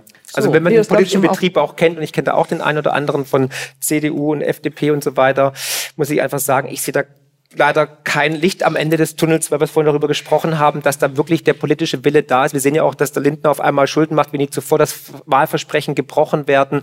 Und sind wir doch mal ehrlich, wir wissen doch alle, die Politiker erzählen vor der Wahl alles möglich, damit sie gewählt werden. Und danach machen sie genau das Gegenteil. Das war drei Tage nach der Wahl, glaube ich. Ja, so, ne? genau. Und aus dem Grund befürchte ich tatsächlich, wenn die Politik sich jetzt nicht wirklich ehrlich macht und den Leuten die Wahrheit einschenkt, dann wird es ja auch wahrscheinlich soziale Unruhen geben. Die Befürchtung habe ich. Es Und da wird ja nicht, da fehlt nicht mehr viel. Aber es wird ja auch schon vorbereitet. Herr Merz hat ja gestern schon zum Besten gegeben, er kann Kanzler. Also ich meine, den Satz kannten Aber er, auch schon ist von nicht der die Frau Lösung. hier er in diesem ist Land. nicht aber die Lösung. Also genau. Also, nicht. also im bestehenden System sehe ich nicht die Lösung. Naja. Wir brauchen wahrscheinlich komplett ein neues System. So, die Frage, die ich auch. mir stelle, ist, was macht ein System, das erkannt hat, dass es sozusagen vor die Wand gefahren ist, ja, aber das trotzdem niemand gehen lassen will, weil keiner weiß, was kommt, ja, und das sich deswegen sozusagen stabilisieren muss. Darum Das erleben wir jetzt. Ja, so, Das das, erleben wir jetzt. Aber diese Stabilisierung etwas, von dem man, von dem alle das Gefühl haben, es funktioniert nicht mehr, das zu stabilisieren kann halt eigentlich nur mit Gewalt passieren. Ja, das ist ja genau das Problem. Sozialer versuchen sie Protest. uns ja auszubluten. So, naja, äh, nicht, gar, gar nicht mal das Gewalt Auspumpen, aber sozusagen die Delegitimierung von Kritik. Ja, also ich bin jetzt Staatsfeindin Nummer eins. Nein, ich glaube, ich möchte nur dieses Grundgesetz. Ja, ähm, wer delegitimiert hier Verfassungsschutz? Ja, die neuen Bestimmungen. Wer de delegitimiert Kritik? Wieso wird sozialer Protest schon antizipatorisch verboten? Ja, also sozusagen äh, sozialer Protest ist ja schon eigentlich äh, delegitimiert, bevor wir ihn noch gemacht haben. Ähm, und ähm, da tun sich tatsächlich Welten auf. Also nur jetzt mal, wo sind wir eigentlich schon, was wir diskutieren? Das hätten wir uns doch bis 2019 nie vorstellen können, dass Olaf Scholz gefragt wird, ob er demnächst irgendwie die Bundeswehr auf Bürger schießen lässt. Ja, also dass diese, die, so, da sind wir also schon gekommen, dass wir das aussprechen. Ja, Und- wenn wir es aussprechen, denken wir, dass es passieren könnte, sonst würden wir es nicht Ja, aussprechen. gen- also ja? ge- genauso Wutwinde oder Corona-Herbst oder was da auch immer kam, oder was war also, also auch die, die Frau Faeser und so weiter, dass die Menschen da einen heißen Herbst erwarten. Ähm, ich habe dann auch Unternehmer, einen Hidden Champion von der Schwäbischen Alb, der gesagt hat, ich würde gerne auf die Straße gehen, ich würde gerne friedlich demonstrieren, Genau, aber ich traue es mich nicht, Genau. weil wenn die, wenn, die, wenn die örtliche Zeitung mich fotografiert, Genau. bin ich ein, ein, ein, ja, ein. Rechtsradikal Genau. oder ein Nazi. Genau. Da gab es dieses schöne Plakat, auch habe ich irgendwo gelesen auf Twitter, ähm, ähm, ist der Bürger unbequem, gilt er gleich als rechtsextrem. Und das ist eine brandgefährliche Entwicklung. das, das haben wir eben schon diskutiert. und genau. Ich weiß nicht, Aber wie viel, wie, viel, wie, viel, wie, viel, wie viel Es Wegmomente braucht die. Regierung noch oder die Politik in, in Brüssel? Wie kann eine Frau von der Leyen vor der Italienwahl sagen, wir haben Instrumente, wenn falsch gewählt wird in Italien, dass wir dann dagegen vorgehen? Ich meine, da wird doch jeder Italiener sagen, Stronzo, ja? Also ganz ehrlich, dann, dann, also, Frau, Das haben Sie auch gesagt. Das haben Sie ja, auch ich weiß, ich weiß. Ich war voll in Italien. Aber Fakt ist doch, Frau von der Leyen war der größte Wahlkämpfer für, für Molini. 100 Prozent. Die haben alle gesagt, jetzt will man sie erst recht. Und jetzt hatten wir Schweden nach rechts umgekippt. Wir hatten Italien nach rechts umgekippt. Wir sehen jetzt Tschechische Republik, die gleiche Entwicklung. Und genau. die größten Wahlkämpfer sitzen in Brüssel und leider auch in Berlin. So, das haben wir eben schon diskutiert. Wenn der Protest von rechts kommt, ist er nicht erlaubt und von links kommt er nicht mehr und dann haben wir überhaupt keinen Protest mehr und deswegen kriegen wir sozusagen Umsteuerungseffekte nicht mehr in die Gesellschaft. Genau. Ich glaube, das ist das wirklich größte Problem. Also, äh, Aber dann kann auch der, der, der- der, große Reset in dem Sinne nicht gelingen, weil Reset wäre dann nur wieder, also für mich klingt Reset nach einem Neustart ähm, von immer dem Gleichen. Also, Nein, wir müssten eigentlich nochmal neu definieren, was rechts eigentlich heißen soll, ja. Also da, wir, wir, wir, wir hauen uns das so um die Ohren, ja, wenn du, keine Ahnung, so und so, dann bist du rechts und wenn du das nicht willst, wir bist du auch die, rechts wir, und so müssen weiter. diese, wir müssen diese Grenzen endlich ad acta Genau, legen. so, wir müssen das nicht ich mehr in auch. Schubladen denken, links So, oder rechts. sondern Wir absolut. brauchen, wir brauchen Politik für die Menschen. So, Ja. genau, so. Absolut. Aber auf jeden Fall Aber diese, dieses Fußballverein, dieses, dieser Lokalpatriotismus nach dem Motto, ja, ich bin FC Bayern München, ich bin Dortmund, ich bin Schalke, ich bin FDP oder SPD, das ist vorbei. So, das genau. ist von gestern. Wir brauchen, die Parteienlandschaft ist, ist, ist oldschool, wird wie alle Aber, aber, sagen. aber, aber 2000er Herr Jahre. Friedrich, konkret. Also das, das ist so. neue bürgerliche Bewegung. Men Politik von, ich habe es in meinem Buch beschrieben, keine Graswurzelbewegung, aber keine Berufspolitiker mehr. Zeitliche Begrenzung, einmal gewählt werden, zurück in, den, äh, zurück in die Wirtschaft, 35 Jahre mindestens alt sein, schon eine Berufserfahrung haben, auch aus dem Metier kommen, wo man dann vielleicht auch äh, Kanzler werden möchte oder, oder Wirtschaftsminister oder Gesundheitsminister. Man muss ein bisschen Vorahnung haben. Wenn Sie sich nachher einen weißen Kittel rumschmeißen, sagen, Achtung, du, ich bin Arzt, lassen Sie mich durch, ich möchte spritzen, dann wird jeder sagen, es ist Amtsanmaßung. Ja? Aber hier kann jeder Vollhonk, ja, also egal ob Ursula von der Leyen oder wer auch immer, kann auf einmal äh, EU-Präsidentin werden, die nicht mal gewählt wird, aber dann gegen Wahlen stimmt, also mit, mit, mit Italien. Ich kriege mich wieder einen Ratsch, ich muss mich beruhigen, Entschuldigung. Also, nein, Wir, wir, meine,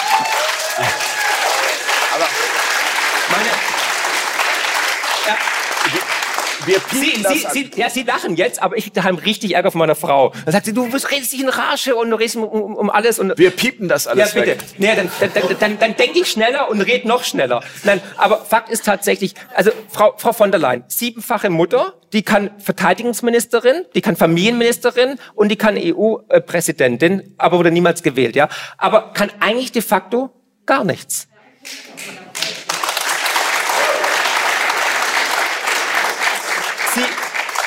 Sie, sie spaltet die Gesellschaft, sie stellt die Demokratie in Frage. Jemand, der nicht gewählt wurde als EU-Kommissionspräsidentin, sagt den Leuten, wie Demokratie zu funktionieren. Das ist das Demokratieverständnis der EU. Und das ist für mich wirklich unerträglich, weil ich liebe die Freiheit, die wir haben. Ich bin dankbar dafür, dass wir in so einer freien Demokratie aufgewachsen sind und diese Freiheiten auch haben, auch die freie Marktwirtschaft. Und jetzt sehe ich nur noch Sozialismus, Planwirtschaft. Und dahingehend müssen wir alle gemeinsam aufstehen. Deswegen sage ich ganz klar, ähm, keine Parteien mehr wahrscheinlich, keine Berufspolitiker mehr, keine Pensionen. Wer vier Jahre im politischen Betrieb war, muss dann auch wieder in die Wirtschaft, muss auch Erfahrung sammeln und vielleicht auch als Unterstützung, wenn wir teilweise keine menschliche Intelligenz sehen im Politikbetrieb, künstliche Intelligenz beizusteuern. Aber es geht, es geht Kann, doch kann ich vielleicht nur um, mal kurz sagen, und ähm, die Möglichkeiten gibt Entschuldigung, nur ganz kurz und dann Frau Gero, es geht doch um gesunden Menschenverstand. Also Ja, ja, genau, Intelligenz. ja, genau. Politik weil für die Menschen, ohne in Schubladen zu denken. Nicht zu sagen, ich bin Sozialist oder ich bin ähm, konservativ oder grün oder so, sondern sagen, was ist das Beste für die Menschen? Aus dem Macht Herzen. es, jede künstliche Intelligenz würde doch sagen, Atomkraftwerke abzuschalten, wenn wir keine, keine Energie haben, wenn wir, wenn wir Blackouts drohen, macht doch gar keinen Sinn. Ich meine, ich reiß doch auch nicht mein Haus ab und, und, und ähm, sag dann, okay, wo wohne ich eigentlich? Und stelle mir danach die Frage, wo ich dann schlafe, unter der Brücke oder was. Aber das machen wir gerade. Wir reißen gerade unser, unseren Wohlstand ab, unser Haus ab, aber haben noch keine Lösung, keinen Plan B. Und das ist für mich nur Idealismus oder nicht Ja, genau. Idealismus, äh, Ideologie Genau. und Dogmatismus. Und deswegen, wir brauchen einfach ein komplett neues, wahrscheinlich System. Und entweder wir machen es freiwillig und kreieren es konstruktiv oder wir werden dazu gezwungen, aber mit enormen Schmerzen. Ich würde tatsächlich äh, dir äh, recht geben, ja, dass wir natürlich äh, ideologisierte Politiken machen, die auch mit massiv Propaganda natürlich propagiert werden, die ganze Impfpropaganda und so weiter, ja, und jetzt auch in dieser Ukraine sozusagen, ja, also wie das erzählt wird, ist natürlich auch sehr viel Propaganda am Start. Ähm, und das führt tatsächlich dazu, dass wir ideologisierte Politiken machen, ja, weil wir nicht mehr vernünftig sind, ja. Das heißt, wir stellen Ideologie gegen Vernunft, das ist das ganz große Thema. Und wer sich dagegen vernünftig wehrt, weil er vernünftig ist, weil er sagt, wir wollen das Haus nicht abreißen, äh, bevor wir nicht wissen, was danach kommt, der ist dann einfach rechts. Ja? Und deswegen müssen wir nochmal darüber nachdenken, was wir eigentlich morgen als rechts bezeichnen. Das ist das Allerwichtigste, wenn uns die Demokratie nicht entgleiten soll. Wir können nicht sagen, äh, die sind außen vor. Also dieses ganze Tagging, du bist rechts, rechts, rechts, ja, dann ist morgen ist, ist jeder rechts. Ja? Wenn du dagegen bist, dagegen bist, dagegen bist, dann bist du rechts. Da wir so erzogen sind, natürlich auch aufgrund unserer Geschichte, dass sozusagen die größte Stigmatisierung ja ist, rechts zu sein, sind ja wir in einer Situation, wo ganz viele lieber unvernünftig sind, weil sie nicht rechts sein wollen. Aber der ja? Begriff Und wird ja auch inflationär gebraucht im wahrsten Sinne des Absolut, Wortes das, aber das sage ich doch. Aber Ja. das sage ich doch. Und deswegen, und deswegen muss man sich dagegen Merkel. wehren. Die kleine äh, Anekdote, die ich noch machen wollte, ja. ist, wir machen das echt nicht zum ersten Mal. Also wer sich Protokolle anguckt von der Französischen Revolution, wie die damals in den Rathäusern diskutiert haben, sechs Minuten für jeden und so weiter. Ja, wer sich das alles mal anguckt, der kriegt irgendwie klar, das haben wir vorher auch schon mal gemacht, ohne, ohne Internet, ja, anders, ja.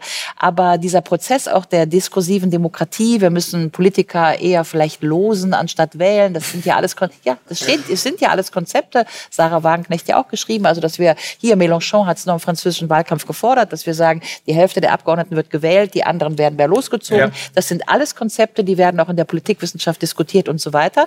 Wahrscheinlich kommen wir da auch irgendwo hin. Was es wichtig wäre zu verstehen, es wird anders, aber nicht notwendiger besser.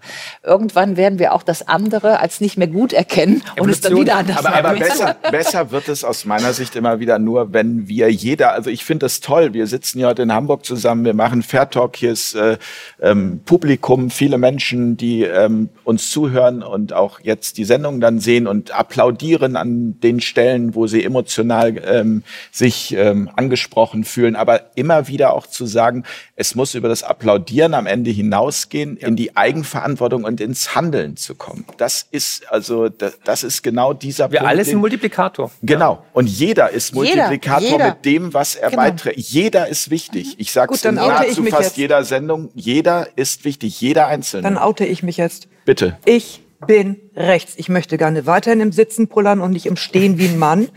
Ich bin total ein Familienmensch. Ich finde das voll toll, wenn Mutter, Vater, Kind zusammenleben. Gibt auch andere Lebenskonzepte, dagegen bin ich nicht. Aber ich bin grundsätzlich für ein Familienkonzept, das konservativ. Ich bin konservativ, ich bin rechts. Aber konservativ also das, ist nicht gleich recht. Doch, heute schon. Also, äh, heute schon. Also das ist ja genau das Problem. Danke für die Bemerkung. Ja, aber wir haben ja jeden Begriff von konservativ abgeschafft, weil alles rechts ist. Mhm. Ja, also mhm. zum Beispiel äh, äh, muss es ja möglich sein. Ich weiß, ich komme aus der EU-Forschung, stelle die EU sehr in Frage. Äh, anderes Thema. Aber es muss ja prinzipiell eigentlich möglich sein, dass man in, innerhalb der EU, ja, in den einzelnen Mitgliedsländern, sagen wir mal in Polen oder Ungarn, sagen wir mal Abtreibungsgegner hat. Ja, die sind halt konservativ, christlich, was auch immer sie sind. Ja, aber sie können natürlich nicht sagen, die sind deswegen rechts oder sind halt gegen diese woke Agenda. Das heißt, es gibt einen Konservatismus, das ist, glaube ich, das Problem der, der heutigen CDU, ja. Gucken Sie sich mal an, zwischen Werteunion, CDU und dann nochmal rechter als die Werteunion, ist ja genau das Problem, dass die CDU das, was sie vorher geschafft hat, nämlich, dass sie eine Volkspartei war, wo ein Dregger damals noch und ein Blüm in der gleichen Partei waren, obwohl die ja so ungefähr gar nichts miteinander geteilt haben, wenn man auf die Ökonomie guckt, ja. Aber das war damals noch möglich und wir haben heute aber keinen Begriff mehr von conservative, von konservativ. Und deswegen ist alles, was irgendwie konservativ ist, ist irgendwie muffig, rechts und so weiter. Und da wird alles dran abgekatzelt. Das halte ich auch für ganz problematisch, weil das, was sozusagen fehlt, ist eine Partei, die sozial konservativ ist. Ja, also die sozial ist im klassischen Sinn. Ich bin gegen diese Stigmatisierung von Sozialismus, können wir mal darüber diskutieren. Aber sozial im Sinne von sozialer Kohäsion und trotzdem konservativ im Kanon, wie Sie es beschrieben haben, ja, dass es natürlich vernünftig ist, Mann und Frau zu haben und nicht Parent 1, 2, 3, also Elternteil 1, 2, 3, 4, 5, wie auch immer. Äh, das ist eigentlich genau, um Ihnen das nun mal gerade zu geben. des Elternteils finde ich voll toll. Ja, was Sie gerade gesagt haben, ist natürlich eigentlich die Rede von der Meloni gestern, ja. Also ich bin Christin, ich bin Italienerin, ich bin äh, Mutter und so weiter. Und in der Tat ist da ein gewisser Konservatismus oder sagen wir mal Werte, ähm, Bestand drin. Ja, der ist ja nicht, der, den kann man ja nicht verächtlich machen, ja, sondern das wehrt sich eben genau gegen eine, was auch immer, Transhumanismus-Agenda, ja, dass das alles dekonstruiert wird. Und darüber müssen wir diskutieren. Ja, das heißt ja nicht, dass man andere Modelle irgendwie ausschließt, aber ich glaube tatsächlich, die Suche liegt in einem plausiblen Konservatismus, ja, der möglich sein muss, ohne dass das alles als rechts getaggt wird. Ja. Ich bin in Westberlin aufgewachsen. Ich kann gar keine anderen Lebensmodelle ausschließen. Ja, das so äh, bin ich ja dabei. Ja, aber da, die, dass uns diese Grenze verloren geht, genau wie sozusagen äh, auf der Linken ist die Spaltung ja auch gelungen. Ja, also dass man sozusagen das äh, äh, Linke vom Sozialliberalen abspaltet. In Frankreich zum Beispiel ist das große Problem von Frankreich heute, ja, dass die PS, die Partie Socialiste, nirgendwo mehr ist, aber dafür Mélenchon und der ist ein Linkspopulist und den will keiner haben. Ja, das ist bei, passiert ja überall, bei uns auch. Und auf der rechten Seite ist es genau das Gleiche. Gucken Sie sich Österreich an. Ja, also die alte ÖVP war die alte CDU. Das war irgendwie mal eine okay Partei, ob man sie jetzt mag oder nicht. Ja, dann wurde es die neue Liste Kurz. Ja, das war schon nicht mehr die alte ÖVP. Das heißt, wir wabern wirklich äh, daran rum, dass sich auch auf der sogenannten äh, rechten Seite oder konservativen Seite des politischen Spektrums die Begriffe zwischen konservativ und rechts so verschieben geschrieben, ja, dass man nicht mehr ich, weiß, ist der Maßen noch okay, darf man noch. Nein, aber ich glaube wirklich, das ist alles, ähm, sind so, so, so Schubladen Frau, Frau. Gero hat gerade das brauchen- Stichwort kurz gebracht ja, im anderen ich mach's Zusammenhang. kurz, ich aber- mach's kurz, aber tatsächlich, ich glaube, ich glaub, wir brauchen einfach menschliche Politik für die Menschen, die einfach nach, nach, nach, nach Verstand versucht zu agieren und ohne zu sagen, wir sind in der Schublade links oder rechts. Und ich glaube einfach, diese ganzen Parteien sind zu Unternehmen, zu Karrierebuten verkommen. Es geht nur noch um die eigene Macht, um die eigenen Gründe.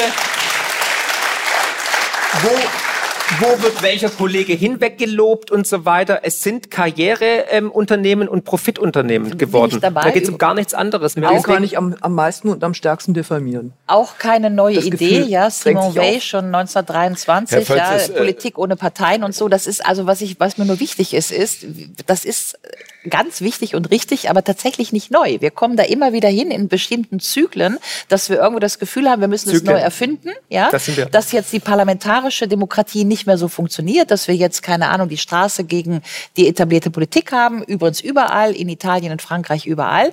Das ist ein Fakt. Deswegen erfinden wir gerade die Demokratie neu mit Ballots, mit Losverfahren und so weiter. Und äh, das ist der Prozess, in dem wir drin sind. Ja? Ja. Ich wollte nur kurz sagen, es ist trotzdem auch nicht wieder, also die Wiedererfindung des Rades. Es ist nicht so doll war alles neu. schon da. Ja, es war alles es schon mal da. sich alles. Ja. Ja. Ja, Herr Völz, glaube, wir können uns hier am Tisch darauf einigen, dass wir eine unideologische, undogmatische Politik brauchen, die sich an Sachfragen orientiert und die Entscheidungen trifft, die rational nachvollziehbar sind. Genau. Und, Vernunft.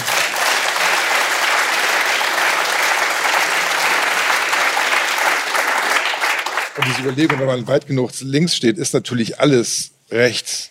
Genauso, wenn man weit genug rechts steht, ist alles links, was nicht der eigenen Positionierung entspricht. Es gibt ja eine Ökonomie, ich, den wohlmeinenden Diktator, es gibt so Wohlfahrtskonzepte irgendwie. Da hat man auch mal überlegt, wie kann man eine Gesellschaft äh, wohlfahrtsmäßig am weitesten voranbringen. Das Ergebnis war, dass der wohlmeinende Diktator derjenige ist, der Ja. dem wohl am nächsten kommt. Platon. Nur, wer möchte das sein? genau, der, den es möglicherweise nicht finden? geben kann.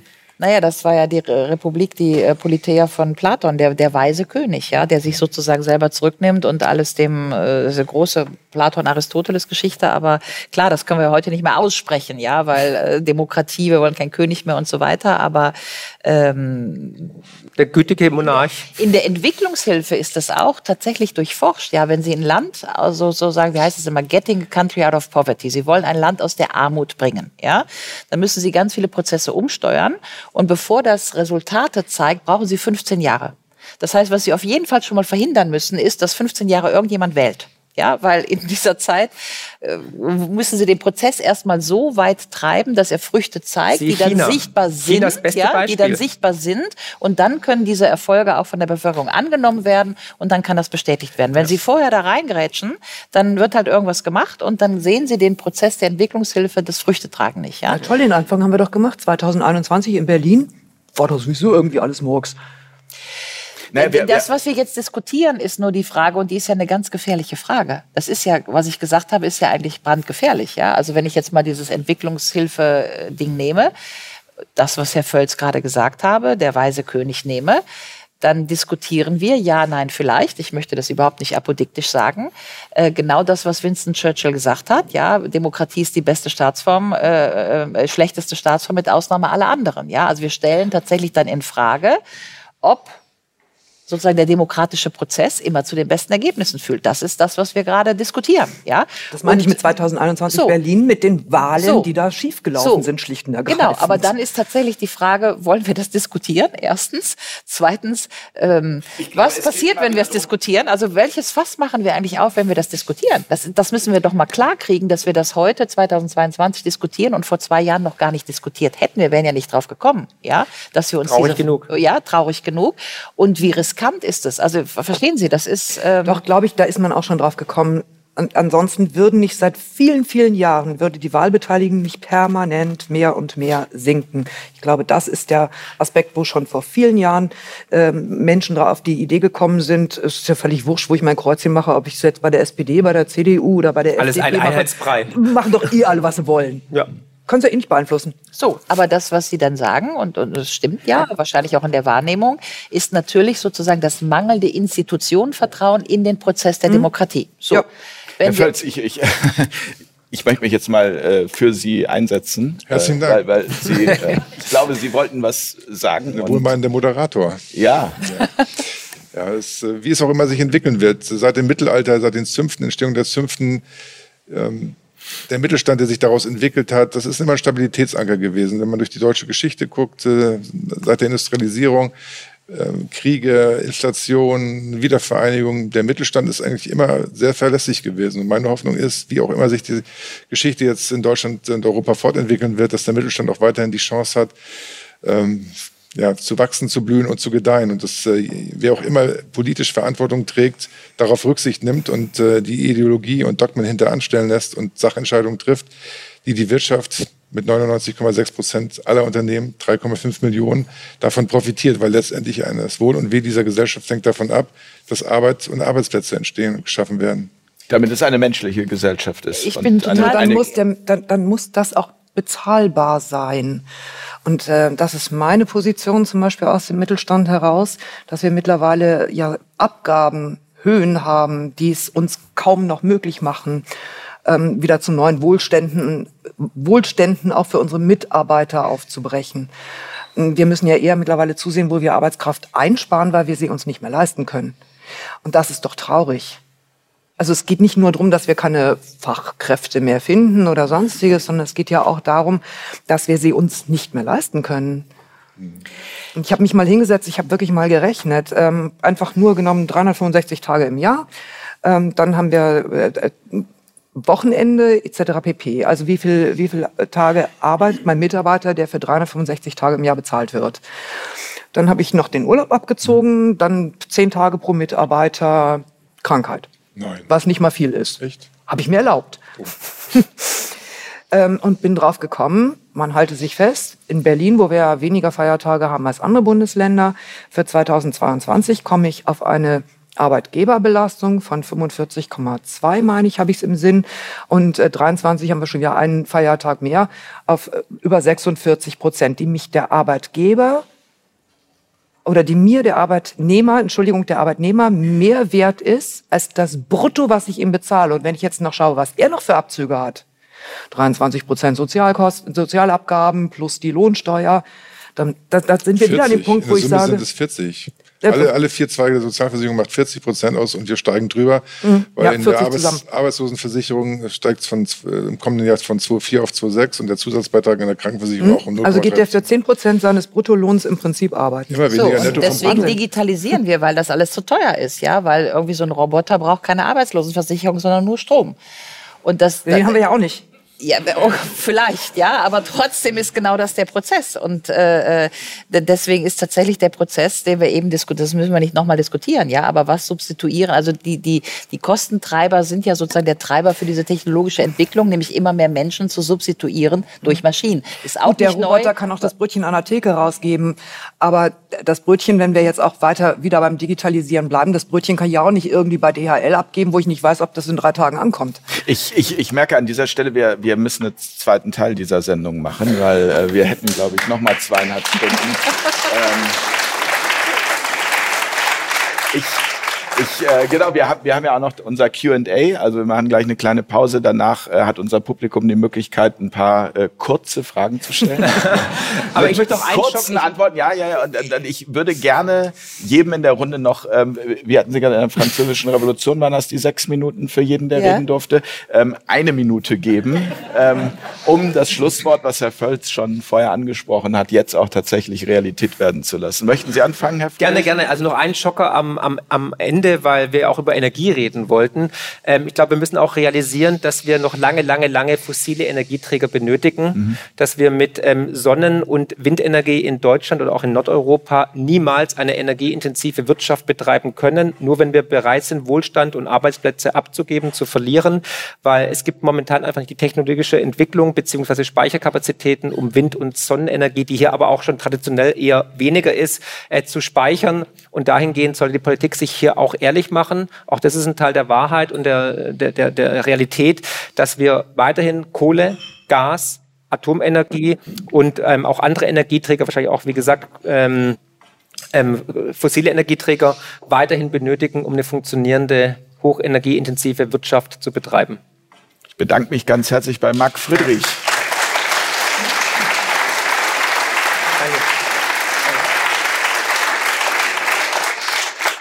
Herr Völz, Ihr Plädoyer.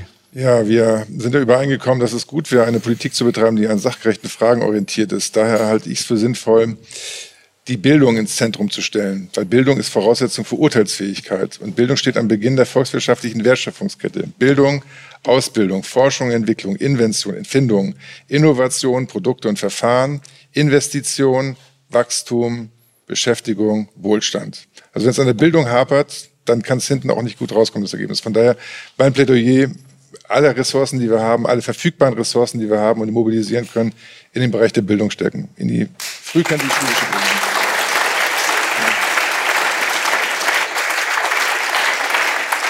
Herzliches Dankeschön, Dr. Hans-Jürgen Völz, für Ihren Besuch hier bei Fair Talk. Vielen Dank.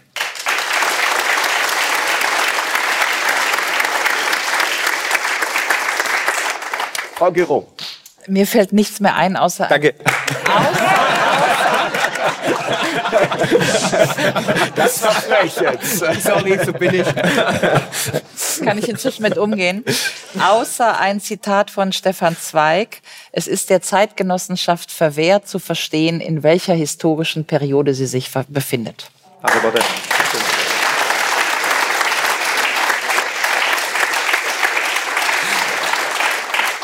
Also ein ganz herzliches Dankeschön an Professor Ulrike Giro. Vielen, vielen Dank.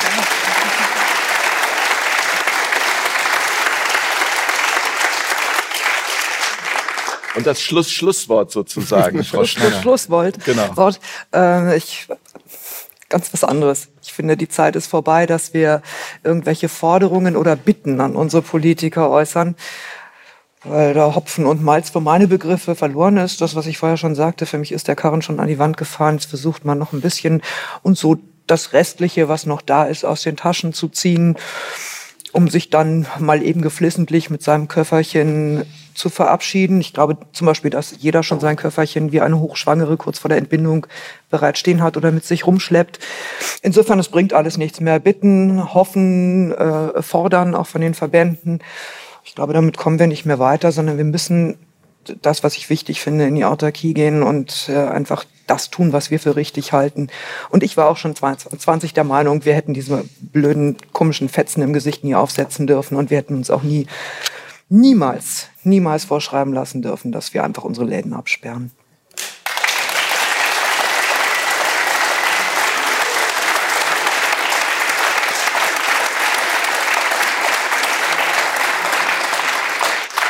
Ein herzliches Dankeschön an Judith Flora Schneider für Ihren Besuch hier in Hamburg. Danke, Frau Schneider.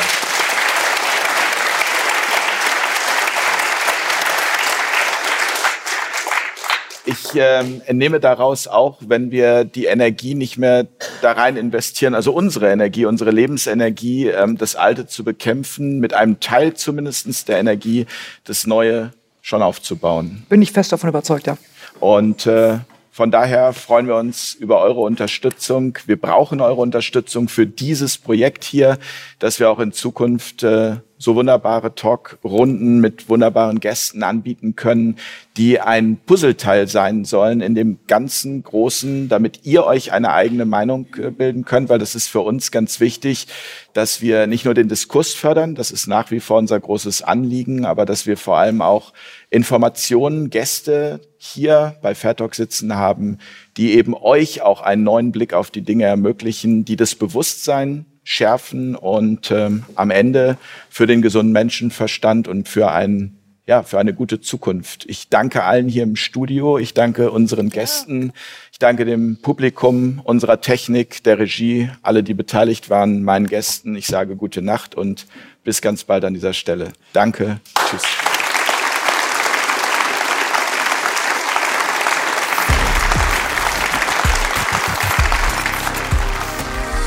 Auf Augenhöhe.